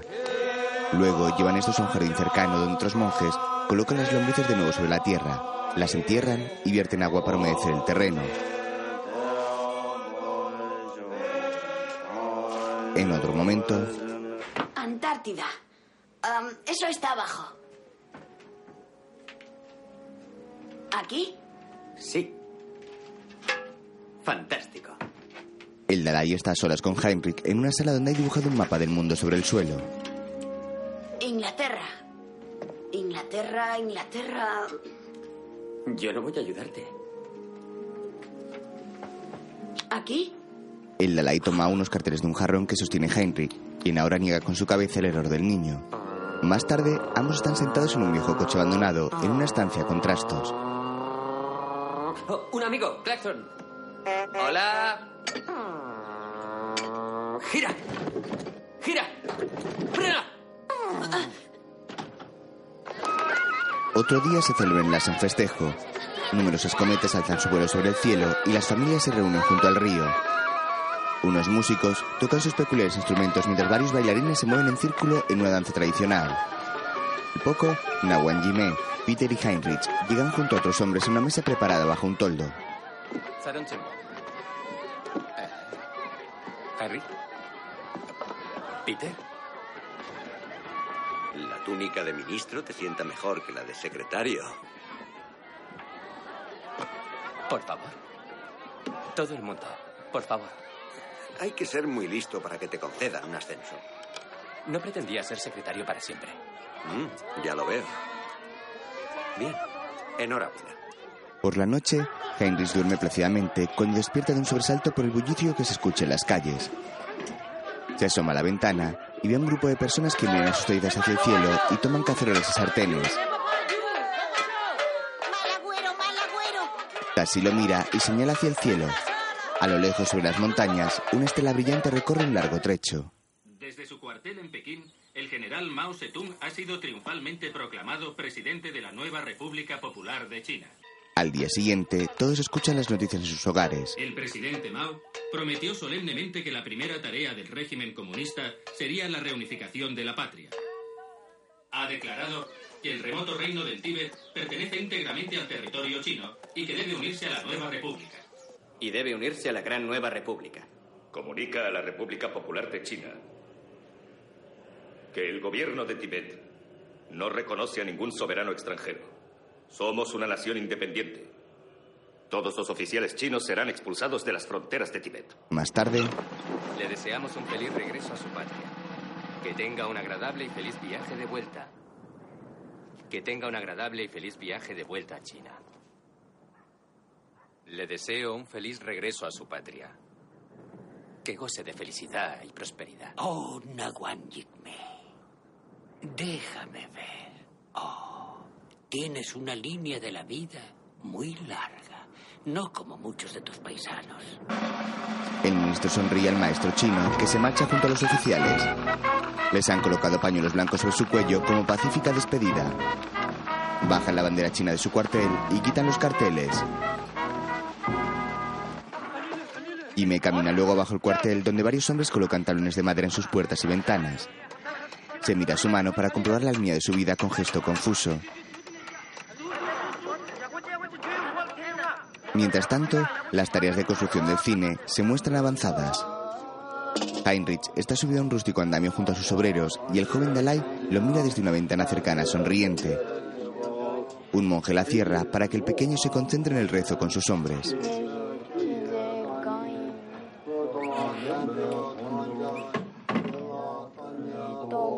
Más tarde, Heinrich prosigue sus enseñanzas. Los dos se encuentran junto al río. Cuando miramos hacia la luz es de día. ¿Lo ves? Si estamos a la sombra es de noche. Por lo tanto, si el sol está naciendo en Lhasa, significa que se está poniendo en Nueva York, por ejemplo. Por eso no es la misma hora en todas partes. ¿He aclarado tu pregunta? Sí. Sí. Heinrich le hace una seña y el niño corre a sentarse sobre su cojín manteniendo la distancia con él. Un monje aparece portando una tetera y sirve una taza para el Dalai. Heinrich está sentado en una alfombra sobre el suelo junto a un globo terráqueo y mira al niño de reojo dedicándose una mirada cómplice. El monje se retira y el pequeño vuelve a sentarse junto a Heinrich, saltándose el protocolo. Toca su mano con confianza y Heinrich lo mira con orgullo. Cuéntame más. ¿Qué más quieres saber? Más tarde, Dentro de un momento entrarás en el mundo de la comunicación. ¿Podré oír las noticias de todo el planeta? No creo que haya una emisora en las Islas Tonga, pero en términos generales, sí. ¿Escuchas las noticias de tu país, Heinrich? ¿De Austria? No, nunca. Ilumina aquí, Condon. ¿Por qué? Es tu hogar. No, ya no lo es. ¿No tienes amigos y familia allí? Amigos sí, familia no. No muevas la luz, Santidad. El niño alumbra los cables de una radio con una linterna. ¿Por qué? ¿Han muerto todos? ¿Sabes que se puede mantener una conversación sin tantas preguntas? Estuve casado, pero me divorcié. ¿Qué hiciste?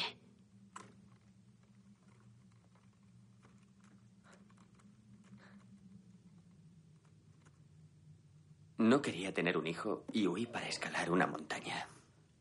¿Tienes un hijo? Heinrich. Sí, pero no le conozco.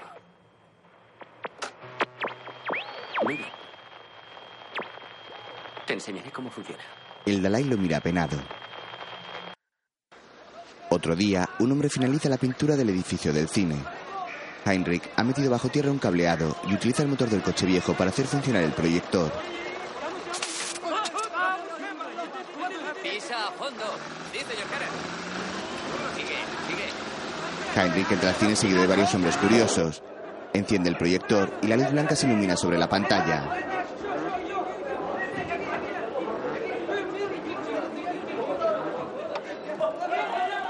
Los tibetanos celebran el funcionamiento saltando sobre la luz y haciendo sombras negras. Una noche, el joven ministro entra al patio de Heinrich, donde se reúnen numerosos amigos. Está decorado con estrellas grandes de colores iluminadas.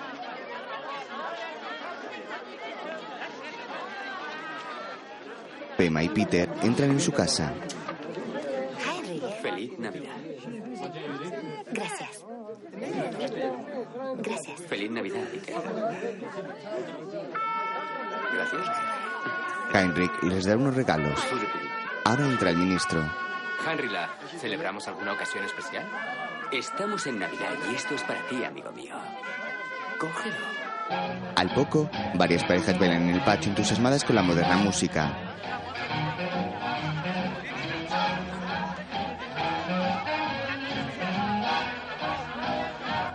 Peter les mira desde una ventana y entra a la estancia con su regalo en la mano.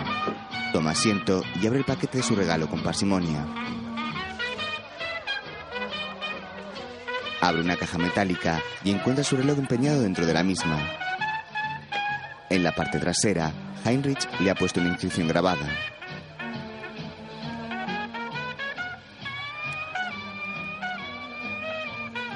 Para Peter por su valentía. Mont Blanc 1932. Luego, toma una nota que dentro de la caja y la lee. Lo encontré en una tienda en el Barcor. Ha viajado mucho y por fin ha vuelto a su hogar. Gracias por tu amistad, Heinrich. Peter esboza una sonrisa mirando el reloj con gesto agradecido.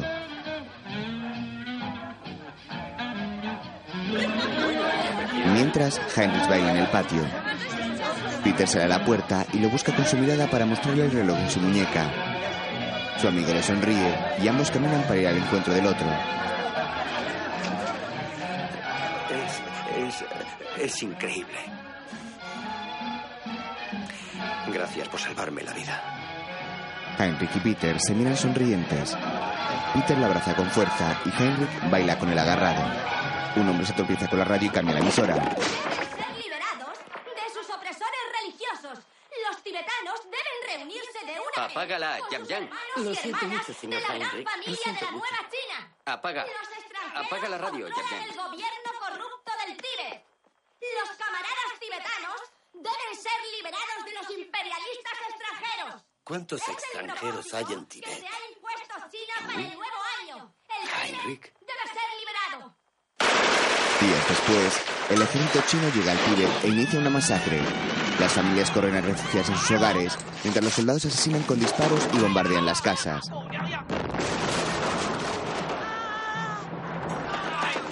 Tampoco tienen piedad con los monjes, a quienes disparan incendian de modo cruel y sanguinario. Los tibetanos huyen en carreras de manera inútil y no tienen defensa.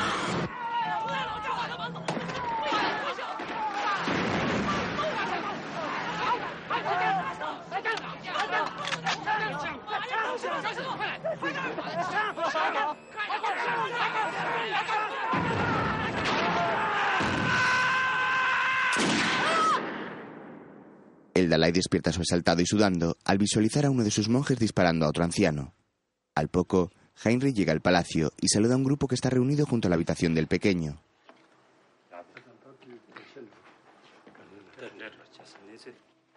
Ha preguntado por usted, señor Jara. El monje abre la puerta y Heinrich entra al dormitorio del Dalai, que solloza asustado sentado al borde de su cama. ¿Condon? Estaban destruyendo el pueblo en el que nací, Taxa, en Amdo. Era terrible. Solo era un sueño, una pesadilla, nada más. Pero era muy real. ¿Por qué lo he soñado? Mi mente jamás imaginaría cosas tan horribles. El niño continúa llorando acongojado y Heinrich lo mira con gesto pensativo y preocupado. Se sienta junto a él en la cama y lo agarra por su hombro para consolarlo. El pequeño echa su cabeza sobre el pecho del extranjero mientras llora.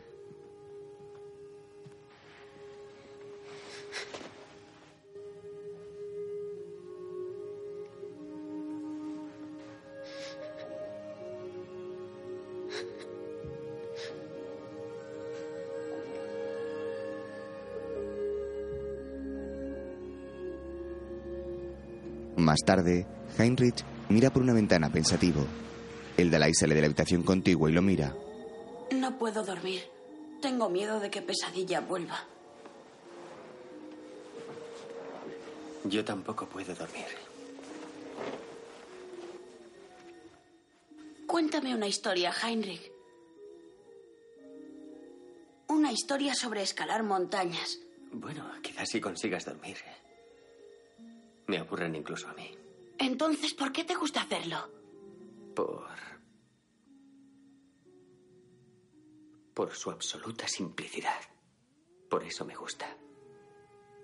Cuando escalas, tu, tu mente está despejada, libre de toda confusión, está concentrada en algo y.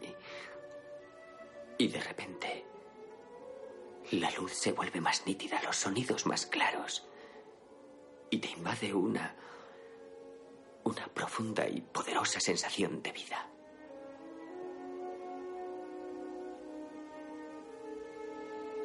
Solo siento eso en otro momento. ¿Cuándo?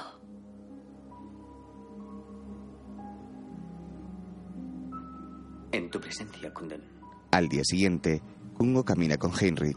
Los chinos se han apoderado de muchas de las regiones de la frontera norte, han saqueado un pueblo, destruido los monasterios, quemado las escrituras y mutilado reliquias sagradas. Nos han dicho que incluso han matado a ¿Qué algunos pueblo? monjes. Taxa, en Amdú. Es donde nació su santidad. Heinrich queda boca abierto por el sueño del Dalai. Se encuentra con Peter y entra al consejo.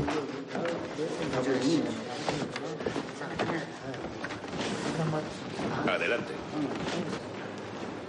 Kungatsarong, cuando eras ministro de defensa del anterior Dalai Lama, quisiste reorganizar el ejército. ¿Puedes hacerlo ahora? El Ejército Popular de Liberación tiene un millón de soldados, Rinpoche. Y nosotros, ocho mil hombres, con 50 piezas de artillería y unos cuantos morteros y metralletas. La tarea es desesperada. Entonces rechazas el nombramiento. Dime. No, aceptarlo será un honor. Ustedes dos conocen la guerra. ¿Qué clase de armas recomiendan? Peter y Heinrich se miran extrañados. Más tarde, desembalan varias cajas de ametralladoras, rifles y otras armas. Heinrich baja unas escaleras y reúne con Nawan, que revisa la mercancía. Heinrich, las tropas chinas avanzan hacia las fronteras del norte. Y su santidad. Mientras, el Dalai está en el cine y Heinrich entra y se sienta a su No lado. existe nada tan maravilloso en el mundo entero. Solo una o dos veces en nuestra vida llega un día como hoy. Se está escribiendo una página de la historia. Un día que las generaciones futuras recordarán. El 12 de mayo de 1937 será una de las fechas históricas que los niños aprenderán en la escuela. Tal vez dentro de mil años. ¿Crees que algún día la gente verá a Tibet en una película y se preguntará qué nos pasó? el paso del desfile. La No coronación sé. es todo un acontecimiento para los ingleses. ¿No sabes todas las respuestas? No. No la sé. Más tarde, numerosos hombres preparan la defensa. En el mismo prado donde los tibetanos se reunían para comer al aire libre, se construyó una pista para que pudiera aterrizar el avión que llevaba a tres generales chinos. Cerca de allí, el ejército tibetano está realizando maniobras. Algunos soldados llevan antiguas cotas de malla, viejos mosquetes y lanzas como única artillería. El espectáculo de una nación amante de la paz que intenta en vano convertirse en militar. El miedo a la guerra en el rostro de mis amigos despierta algo en mí que estaba profundamente dormido. Ecos de agresiones de mi propio país. La voluntad de dominar a pueblos más débiles. Me avergüenza. Tiemblo al recordar que hace tiempo yo abracé esas mismas creencias. Un tiempo en el que yo no era muy distinto de esos intolerantes chinos. Los tibetanos dicen que un enemigo es el mayor de los maestros, pues solo un enemigo ayuda a desarrollar la paciencia y la compasión. Ellos creen que su inquebrantable fe en el poder de la religión les protegerá contra los chinos. Se preparan para la visita de los generales, celebrando ceremonias sagradas en toda Lhasa. Labran cuidadosamente esculturas de deidades con mantequilla que al derretirse bajo el sol se convierten en un recordatorio de que nada perdura. En la sala del Dalai, un grupo de monjes rezan con sus cabezas agachados ante un altar donde pintan un mandala con arena de colores. En otro momento, la bandera china se hizo junto a la tibetana en la pista de aterrizaje construida. La estrella en ascenso del gabinete, el ministro Nawang Yigme, será quien reciba a los generales chinos y les conduzca hasta Lhasa. Nawang, izar su bandera es un honor que los chinos no merecen. Si eres incapaz de combatirle, debes abrazar a tu enemigo. Mientras te rodea con sus brazos, no puede apuntarte. En mi política no existe el honor, amigo mío. El avión militar chino sobrevuela por las cercanas montañas, acercándose a la pista para el aterrizaje. A ambos lados de la pista hay dos filas de soldados tibetanos vestidos de modo antiguo con cascos y armaduras. Los monjes más ancianos miran hacia el cielo con gesto sorprendido.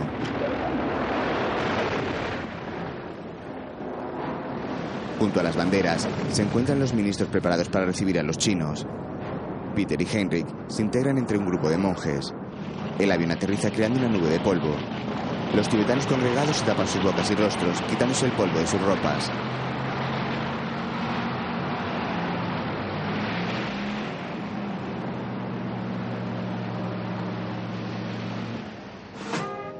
Una banda de música comienza a tocar. Varios hombres portan una escalería de madera y Nawang Yigme se acerca para recibirlos. Los oficiales chinos bajan del avión y el ministro tibetano se inclina en reverencia para saludarlos. Peter y Heinrich contemplan la escena. La historia vuelve a repetirse, incluso en el paraíso.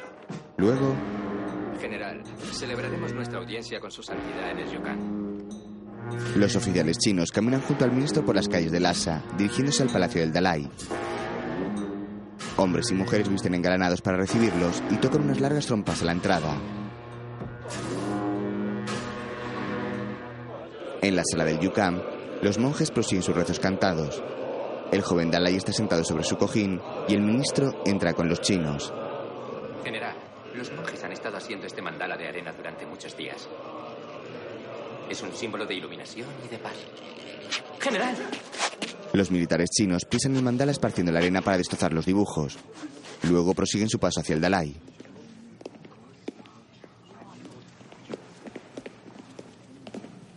No nos sentamos por debajo de él. Pero, general, es nuestra costumbre. Puedo sentarme abajo. El niño baja de su altar y unos monjes colocan una silla frente al banco preparado para los chinos. El ministro Nawan permanece en pie con gesto resignado a su lado.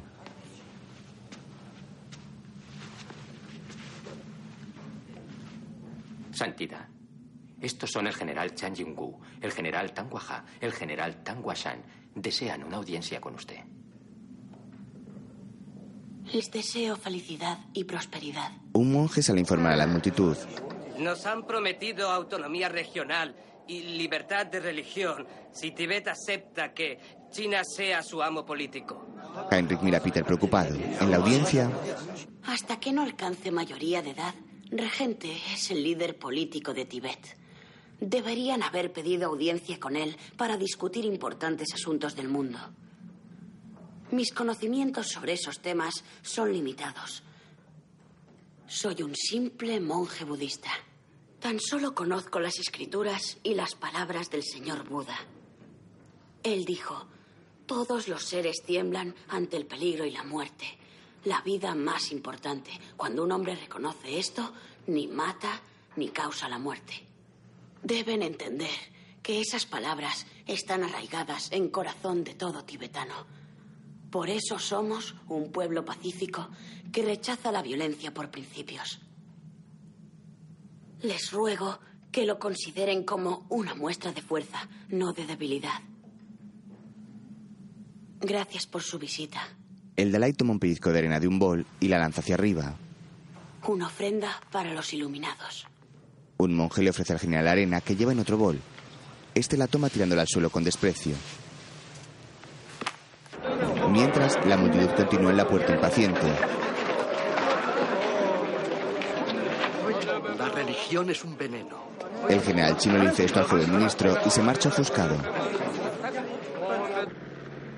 Más tarde, el Dalai observa desde su catalejo instalado en la azotea del palacio cómo el avión se marcha sobrevolando las montañas al atardecer. El chico queda con gesto pensativo durante un momento y luego coloca de nuevo su ojo ante la lente sujetando el aparato entre sus manos. Enfoca hacia el pueblo de humildes casas blancas y revisa a sus ciudadanos que viven en paz. El Dalai Lama inicia una oración mientras continúa mirando hacia la ciudad de Lhasa a través de su periscopio.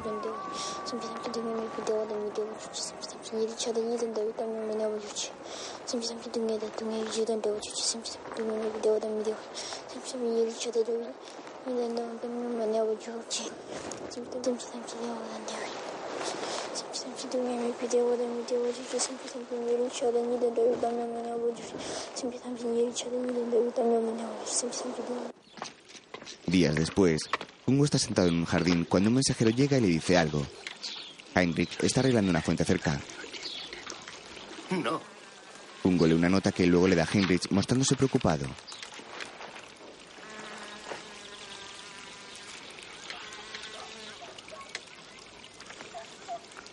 Hoy al amanecer, 84.000 soldados del primer y segundo ejército de campaña, bajo las órdenes del general Chan Jin-bu, atacaron la frontera tibetana de Denkong.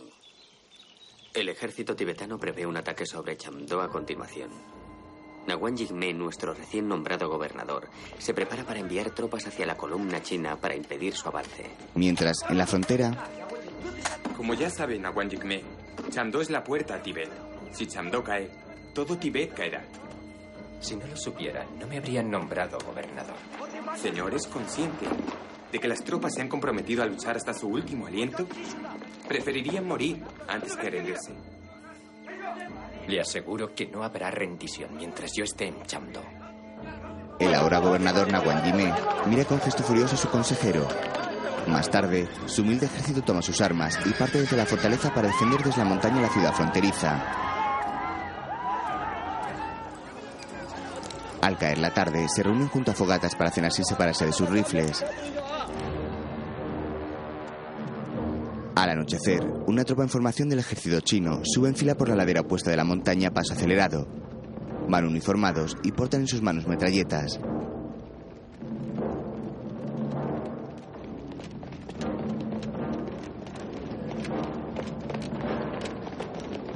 Mientras, los tibetanos duermen en el campamento cuando uno despierta asustado.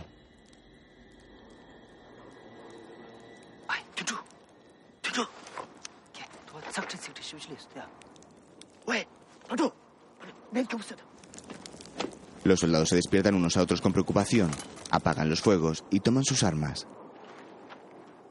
De pronto, dos bengalas iluminan el cielo sobre ellos. Los chinos lanzan unos fogonazos sobre el campamento y los tibetanos se incorporan de inmediato para huir.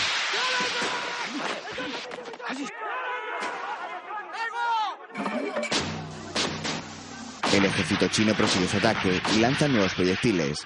Los soldados comienzan a entrar en el campamento y los tibetanos toman sus armas y disparan para defender sin apenas puntería.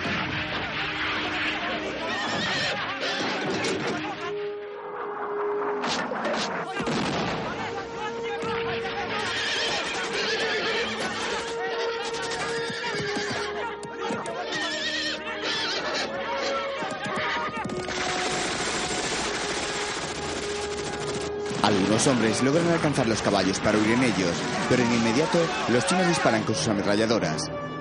Los soldados de Mao se acercan en una gran carrera disparando sin piedad y los tibetanos se agachan e intentan defenderse sin lograrlo.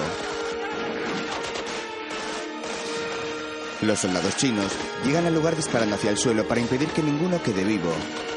El campamento poco a poco queda completamente asolado.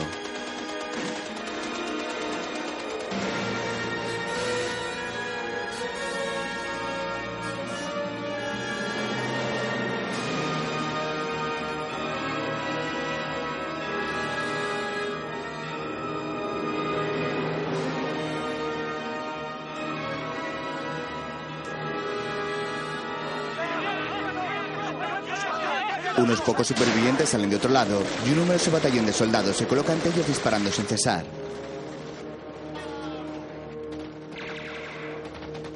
El campamento ha sido arrasado y los soldados caminan entre los restos nubosos de la pólvora y una multitud de cadáveres.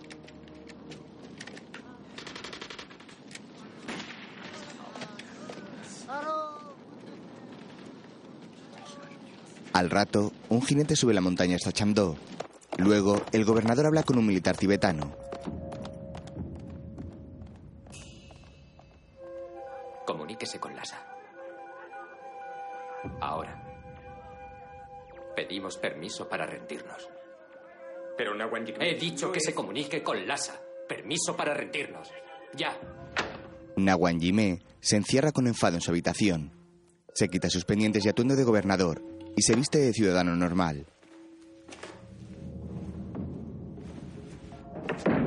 Luego sale y monta en un caballo que agarra a un hombre.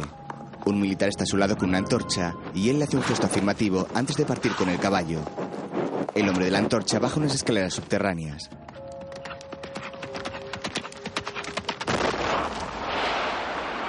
Nawanjime cabalga montaña abajo cuando la fortaleza vuela en una explosión. Él arrea las riendas y se marcha. Más tarde, el gobernador se reúne con los oficiales chinos y firman en un libro. Hemos perdido la guerra en 11 días, Heinrich. Esta rendición será nuestra condena.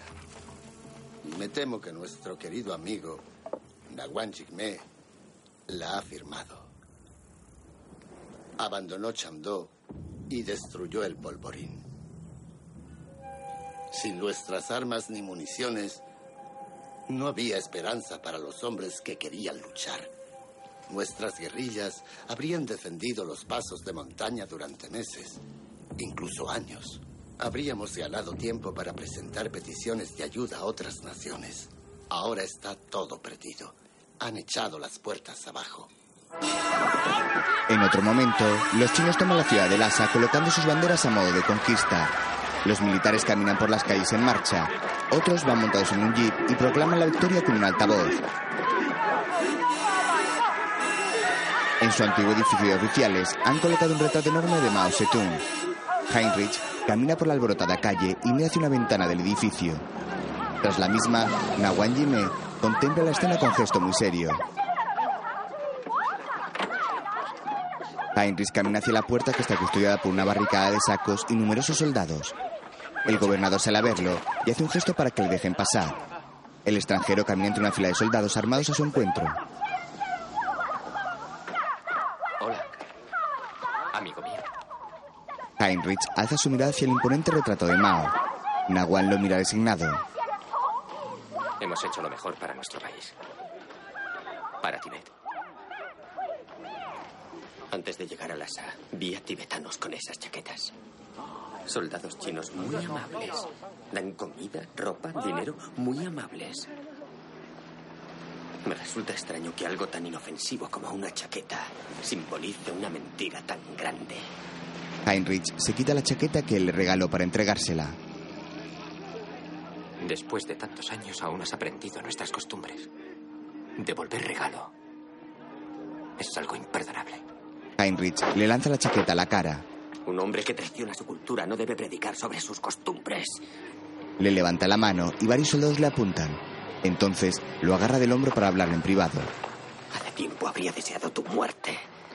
Pero tu vergüenza será tu tortura. Y tu tortura será tu vida. Deseo que sea larga. Heinrich lo lanza con rabia al suelo y se marcha del lugar. Más tarde, un numeroso grupo de lamas y tibetanos se reúnen en una sala. Pema lee un pergamino. Suplicamos que a su santidad, el Dalai Lama, le sea concedido el poder de unificar a su pueblo. Pedimos humildemente al gobierno tibetano que honre nuestra petición y permita al Dalai Lama alcanzar su mayoría política. Todos rezan al unísono en la gran sala.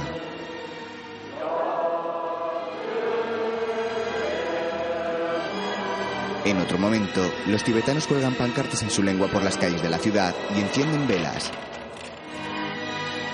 Devolved el poder al Dalai Lama. Más tarde, el joven Dalai está en una habitación y arregla de forma meticulosa la caja de música. Toma un pequeño destornillador y aprieta una tuerca.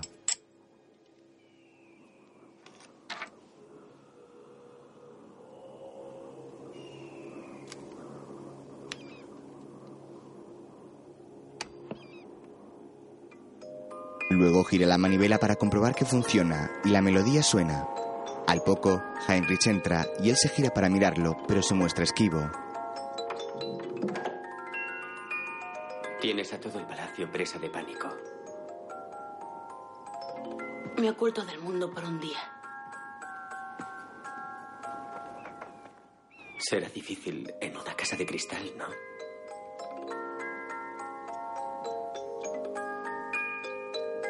El claro de luna de Debussy. ¿Qué más? ¿Qué más sabes sobre esta canción?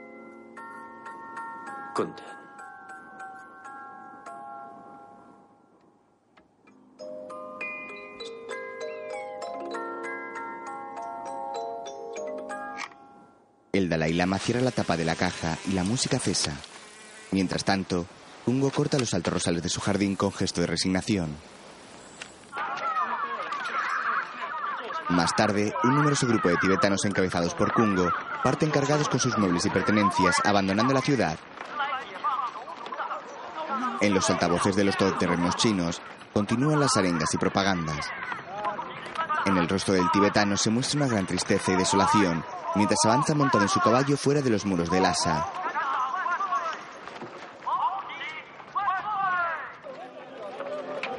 Al anochecer, muchos tibetanos rezan oraciones con nerviosismo. Se arrodillan mirando hacia la ciudad sagrada, donde vive el Dalai Lama.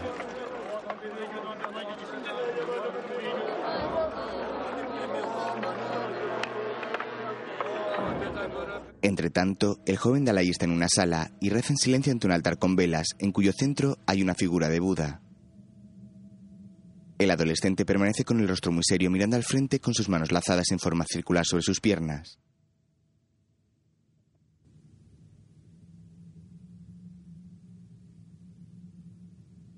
Otro día, Heinrich está en una cuadra comprando unos caballos.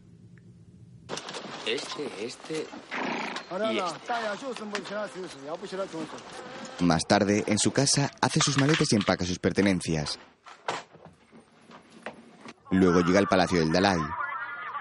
Espero que haya recibido invitación a ceremonia de entronización. Sí, gracias. Será semana que viene. Heinrich entra con el monje y más tarde espera en una sala vestidor con gesto impaciente. Al momento, el joven Dalai entra con unas gafas puestas.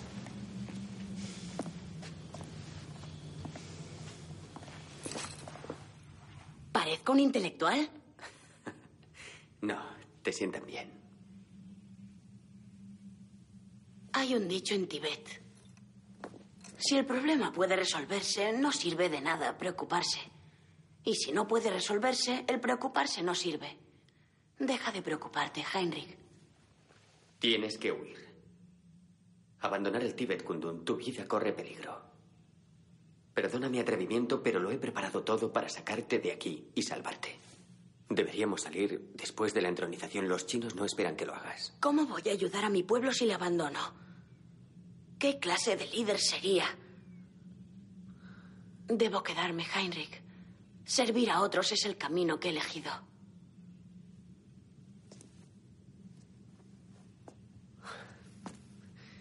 Pues... Yo tampoco me voy. ¿Por qué? Porque tú me has devuelto al camino. El Buda dijo, la salvación no llega por verme a mí. Exige un gran esfuerzo y practicar bondad. Esfuérzate y busca la salvación por ti mismo. Yo no soy tu hijo. Y jamás te he visto como a un padre. Eres demasiado informal para que te vea así. Heinrich agacha su cabeza con gesto triste y frunce su ceño con rabia. El Dalai lo mira compasivo.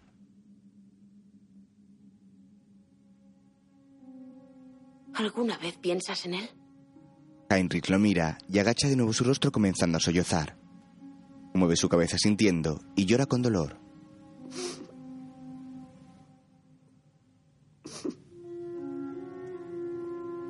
¿Y qué es lo que piensas?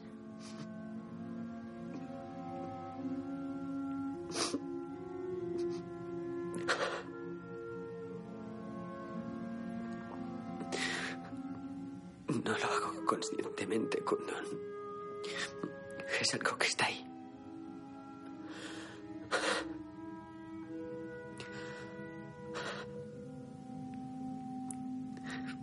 Cuando cruzaba el Tíbet estaba conmigo.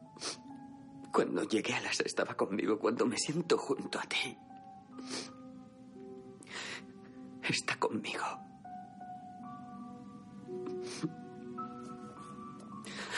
No puedo ni imaginar cómo sería mi mundo sin él. Debes volver a casa y ser su padre.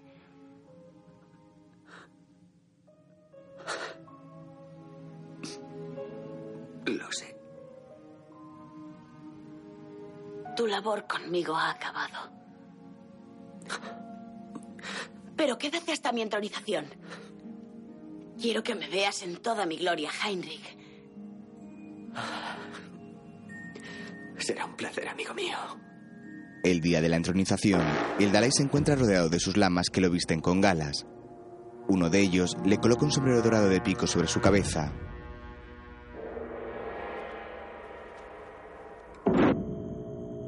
Luego, en la sala principal, unos monjes tocan unos tambores de piel al son de sus cánticos. En la parte central hay dos filas de lamas mirando al frente. El joven Dalai está de rodillas sobre su majestuoso cojín en su trono. Un monje con túnica dorada se inclina varias veces en reverencias hacia él.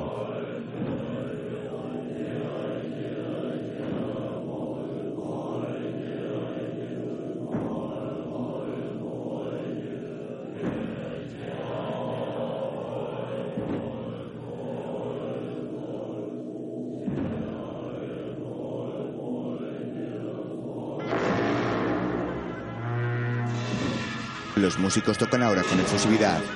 Un joven lama agarra en sus manos unos crotalos de grandes dimensiones para unirse las trompas y tambores. Al monje que encabeza la entronización le colocan ahora una toga de color rojizo y un gorro amarillo y le entregan un bastón ornamentado que alza en sus manos. El gobierno de Tibet pide a su santidad el decimocuarto Dalai Lama que gobierne a nuestro pueblo como líder espiritual y temporal de Tibet.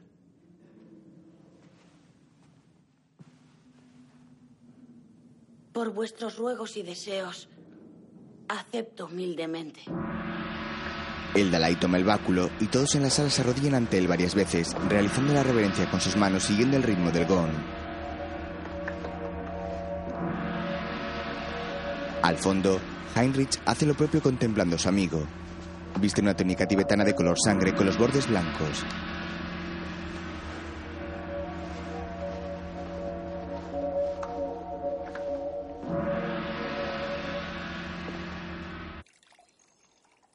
Día siguiente, Heinrich visita a Peter y a Pema, que sirve tres tazas de té. Lo toman en sus manos a modo de brindis y beben juntos.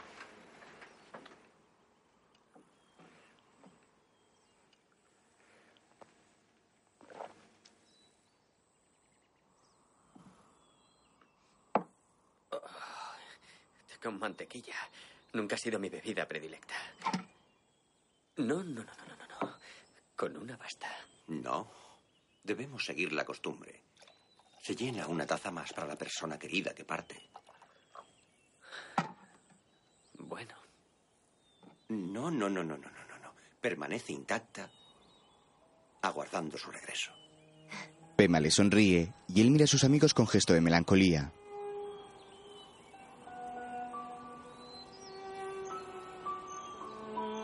Luego, Heinrich inicia su regreso a pie por el herido camino y el matrimonio lo mira desde lo alto de sus escaleras.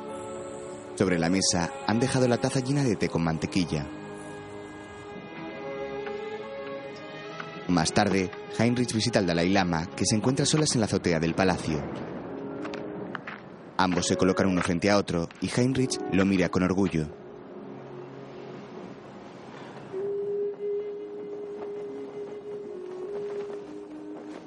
El joven toma en sus manos un pañuelo blanco y lo abre colocándolo sobre los hombros de su amigo a modo de despedida. Después, lo agarra por su cabeza e inclina la suya para mantener sus frentes unidas. Que los viajeros hallen la felicidad allá donde vayan. Que logren llevar a cabo, sin esfuerzo, lo que se propusieron. Y que cuando regresen, a salvo a la orilla, puedan reencontrarse alegremente con los suyos. Luego se miran con amistad y cariño y Heinrich esboza una sonrisa emocionado. Al rato toma su mochila para abandonar el palacio. Señor Jara.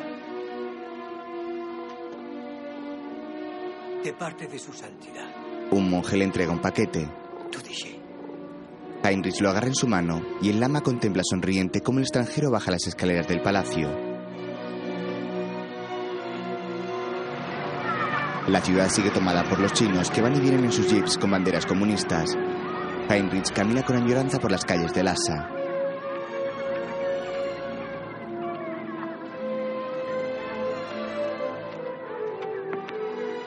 Sale de la ciudad caminando a pie y llevando una mochila como único equipaje.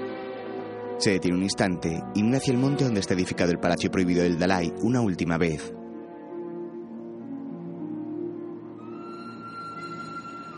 En lo alto de la azotea, su joven amigo contempla su partida mirándolo por el catalejo. Heinrich esboza una sonrisa y sigue su camino.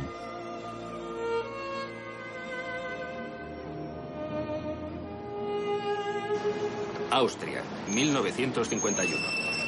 Heinrich baja de un autobús en una bulliciosa calle. Bajo su brazo lleva un paquete y mira un momento una nota que tiene en su otra mano.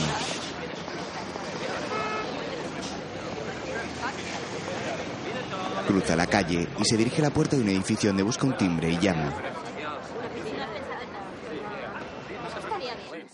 Luego espera tras una puerta y al poco Ingrid abre junto a Horst. Hola.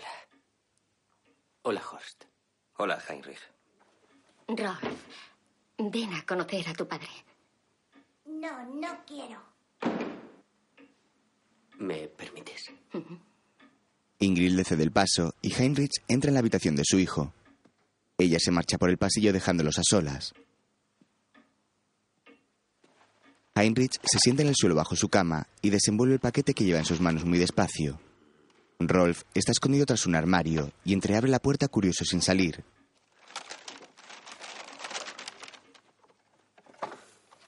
Heinrich saca la caja de música que le ha regalado el Dalai y le da cuerda para hacer sonar el claro de luna.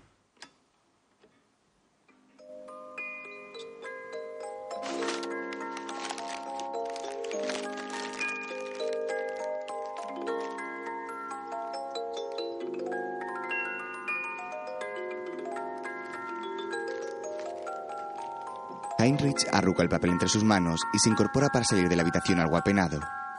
Encaja la puerta y espera en el pasillo con paciencia. Al momento, Rolf sale del armario con cautela y se acerca a la caja que mira con gesto ilusionado.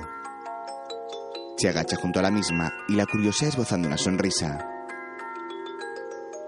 Su padre lo mira por primera vez tras la puerta encajada, con rostro emocionado. Ve a su hijo que sonríe mirando la caja y esboza una sonrisa de satisfacción.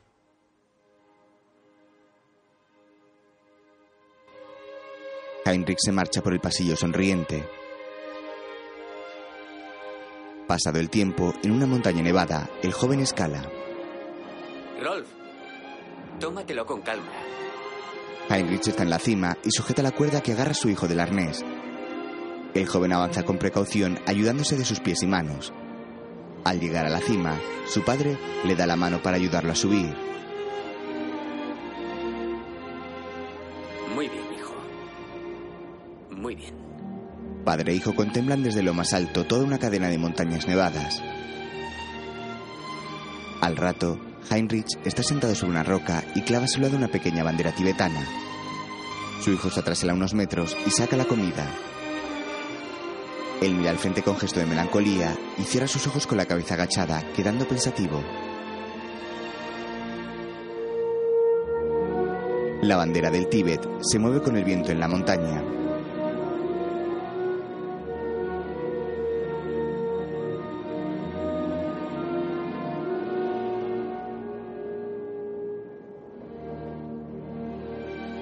Un millón de tibetanos ha muerto por la ocupación china del Tíbet.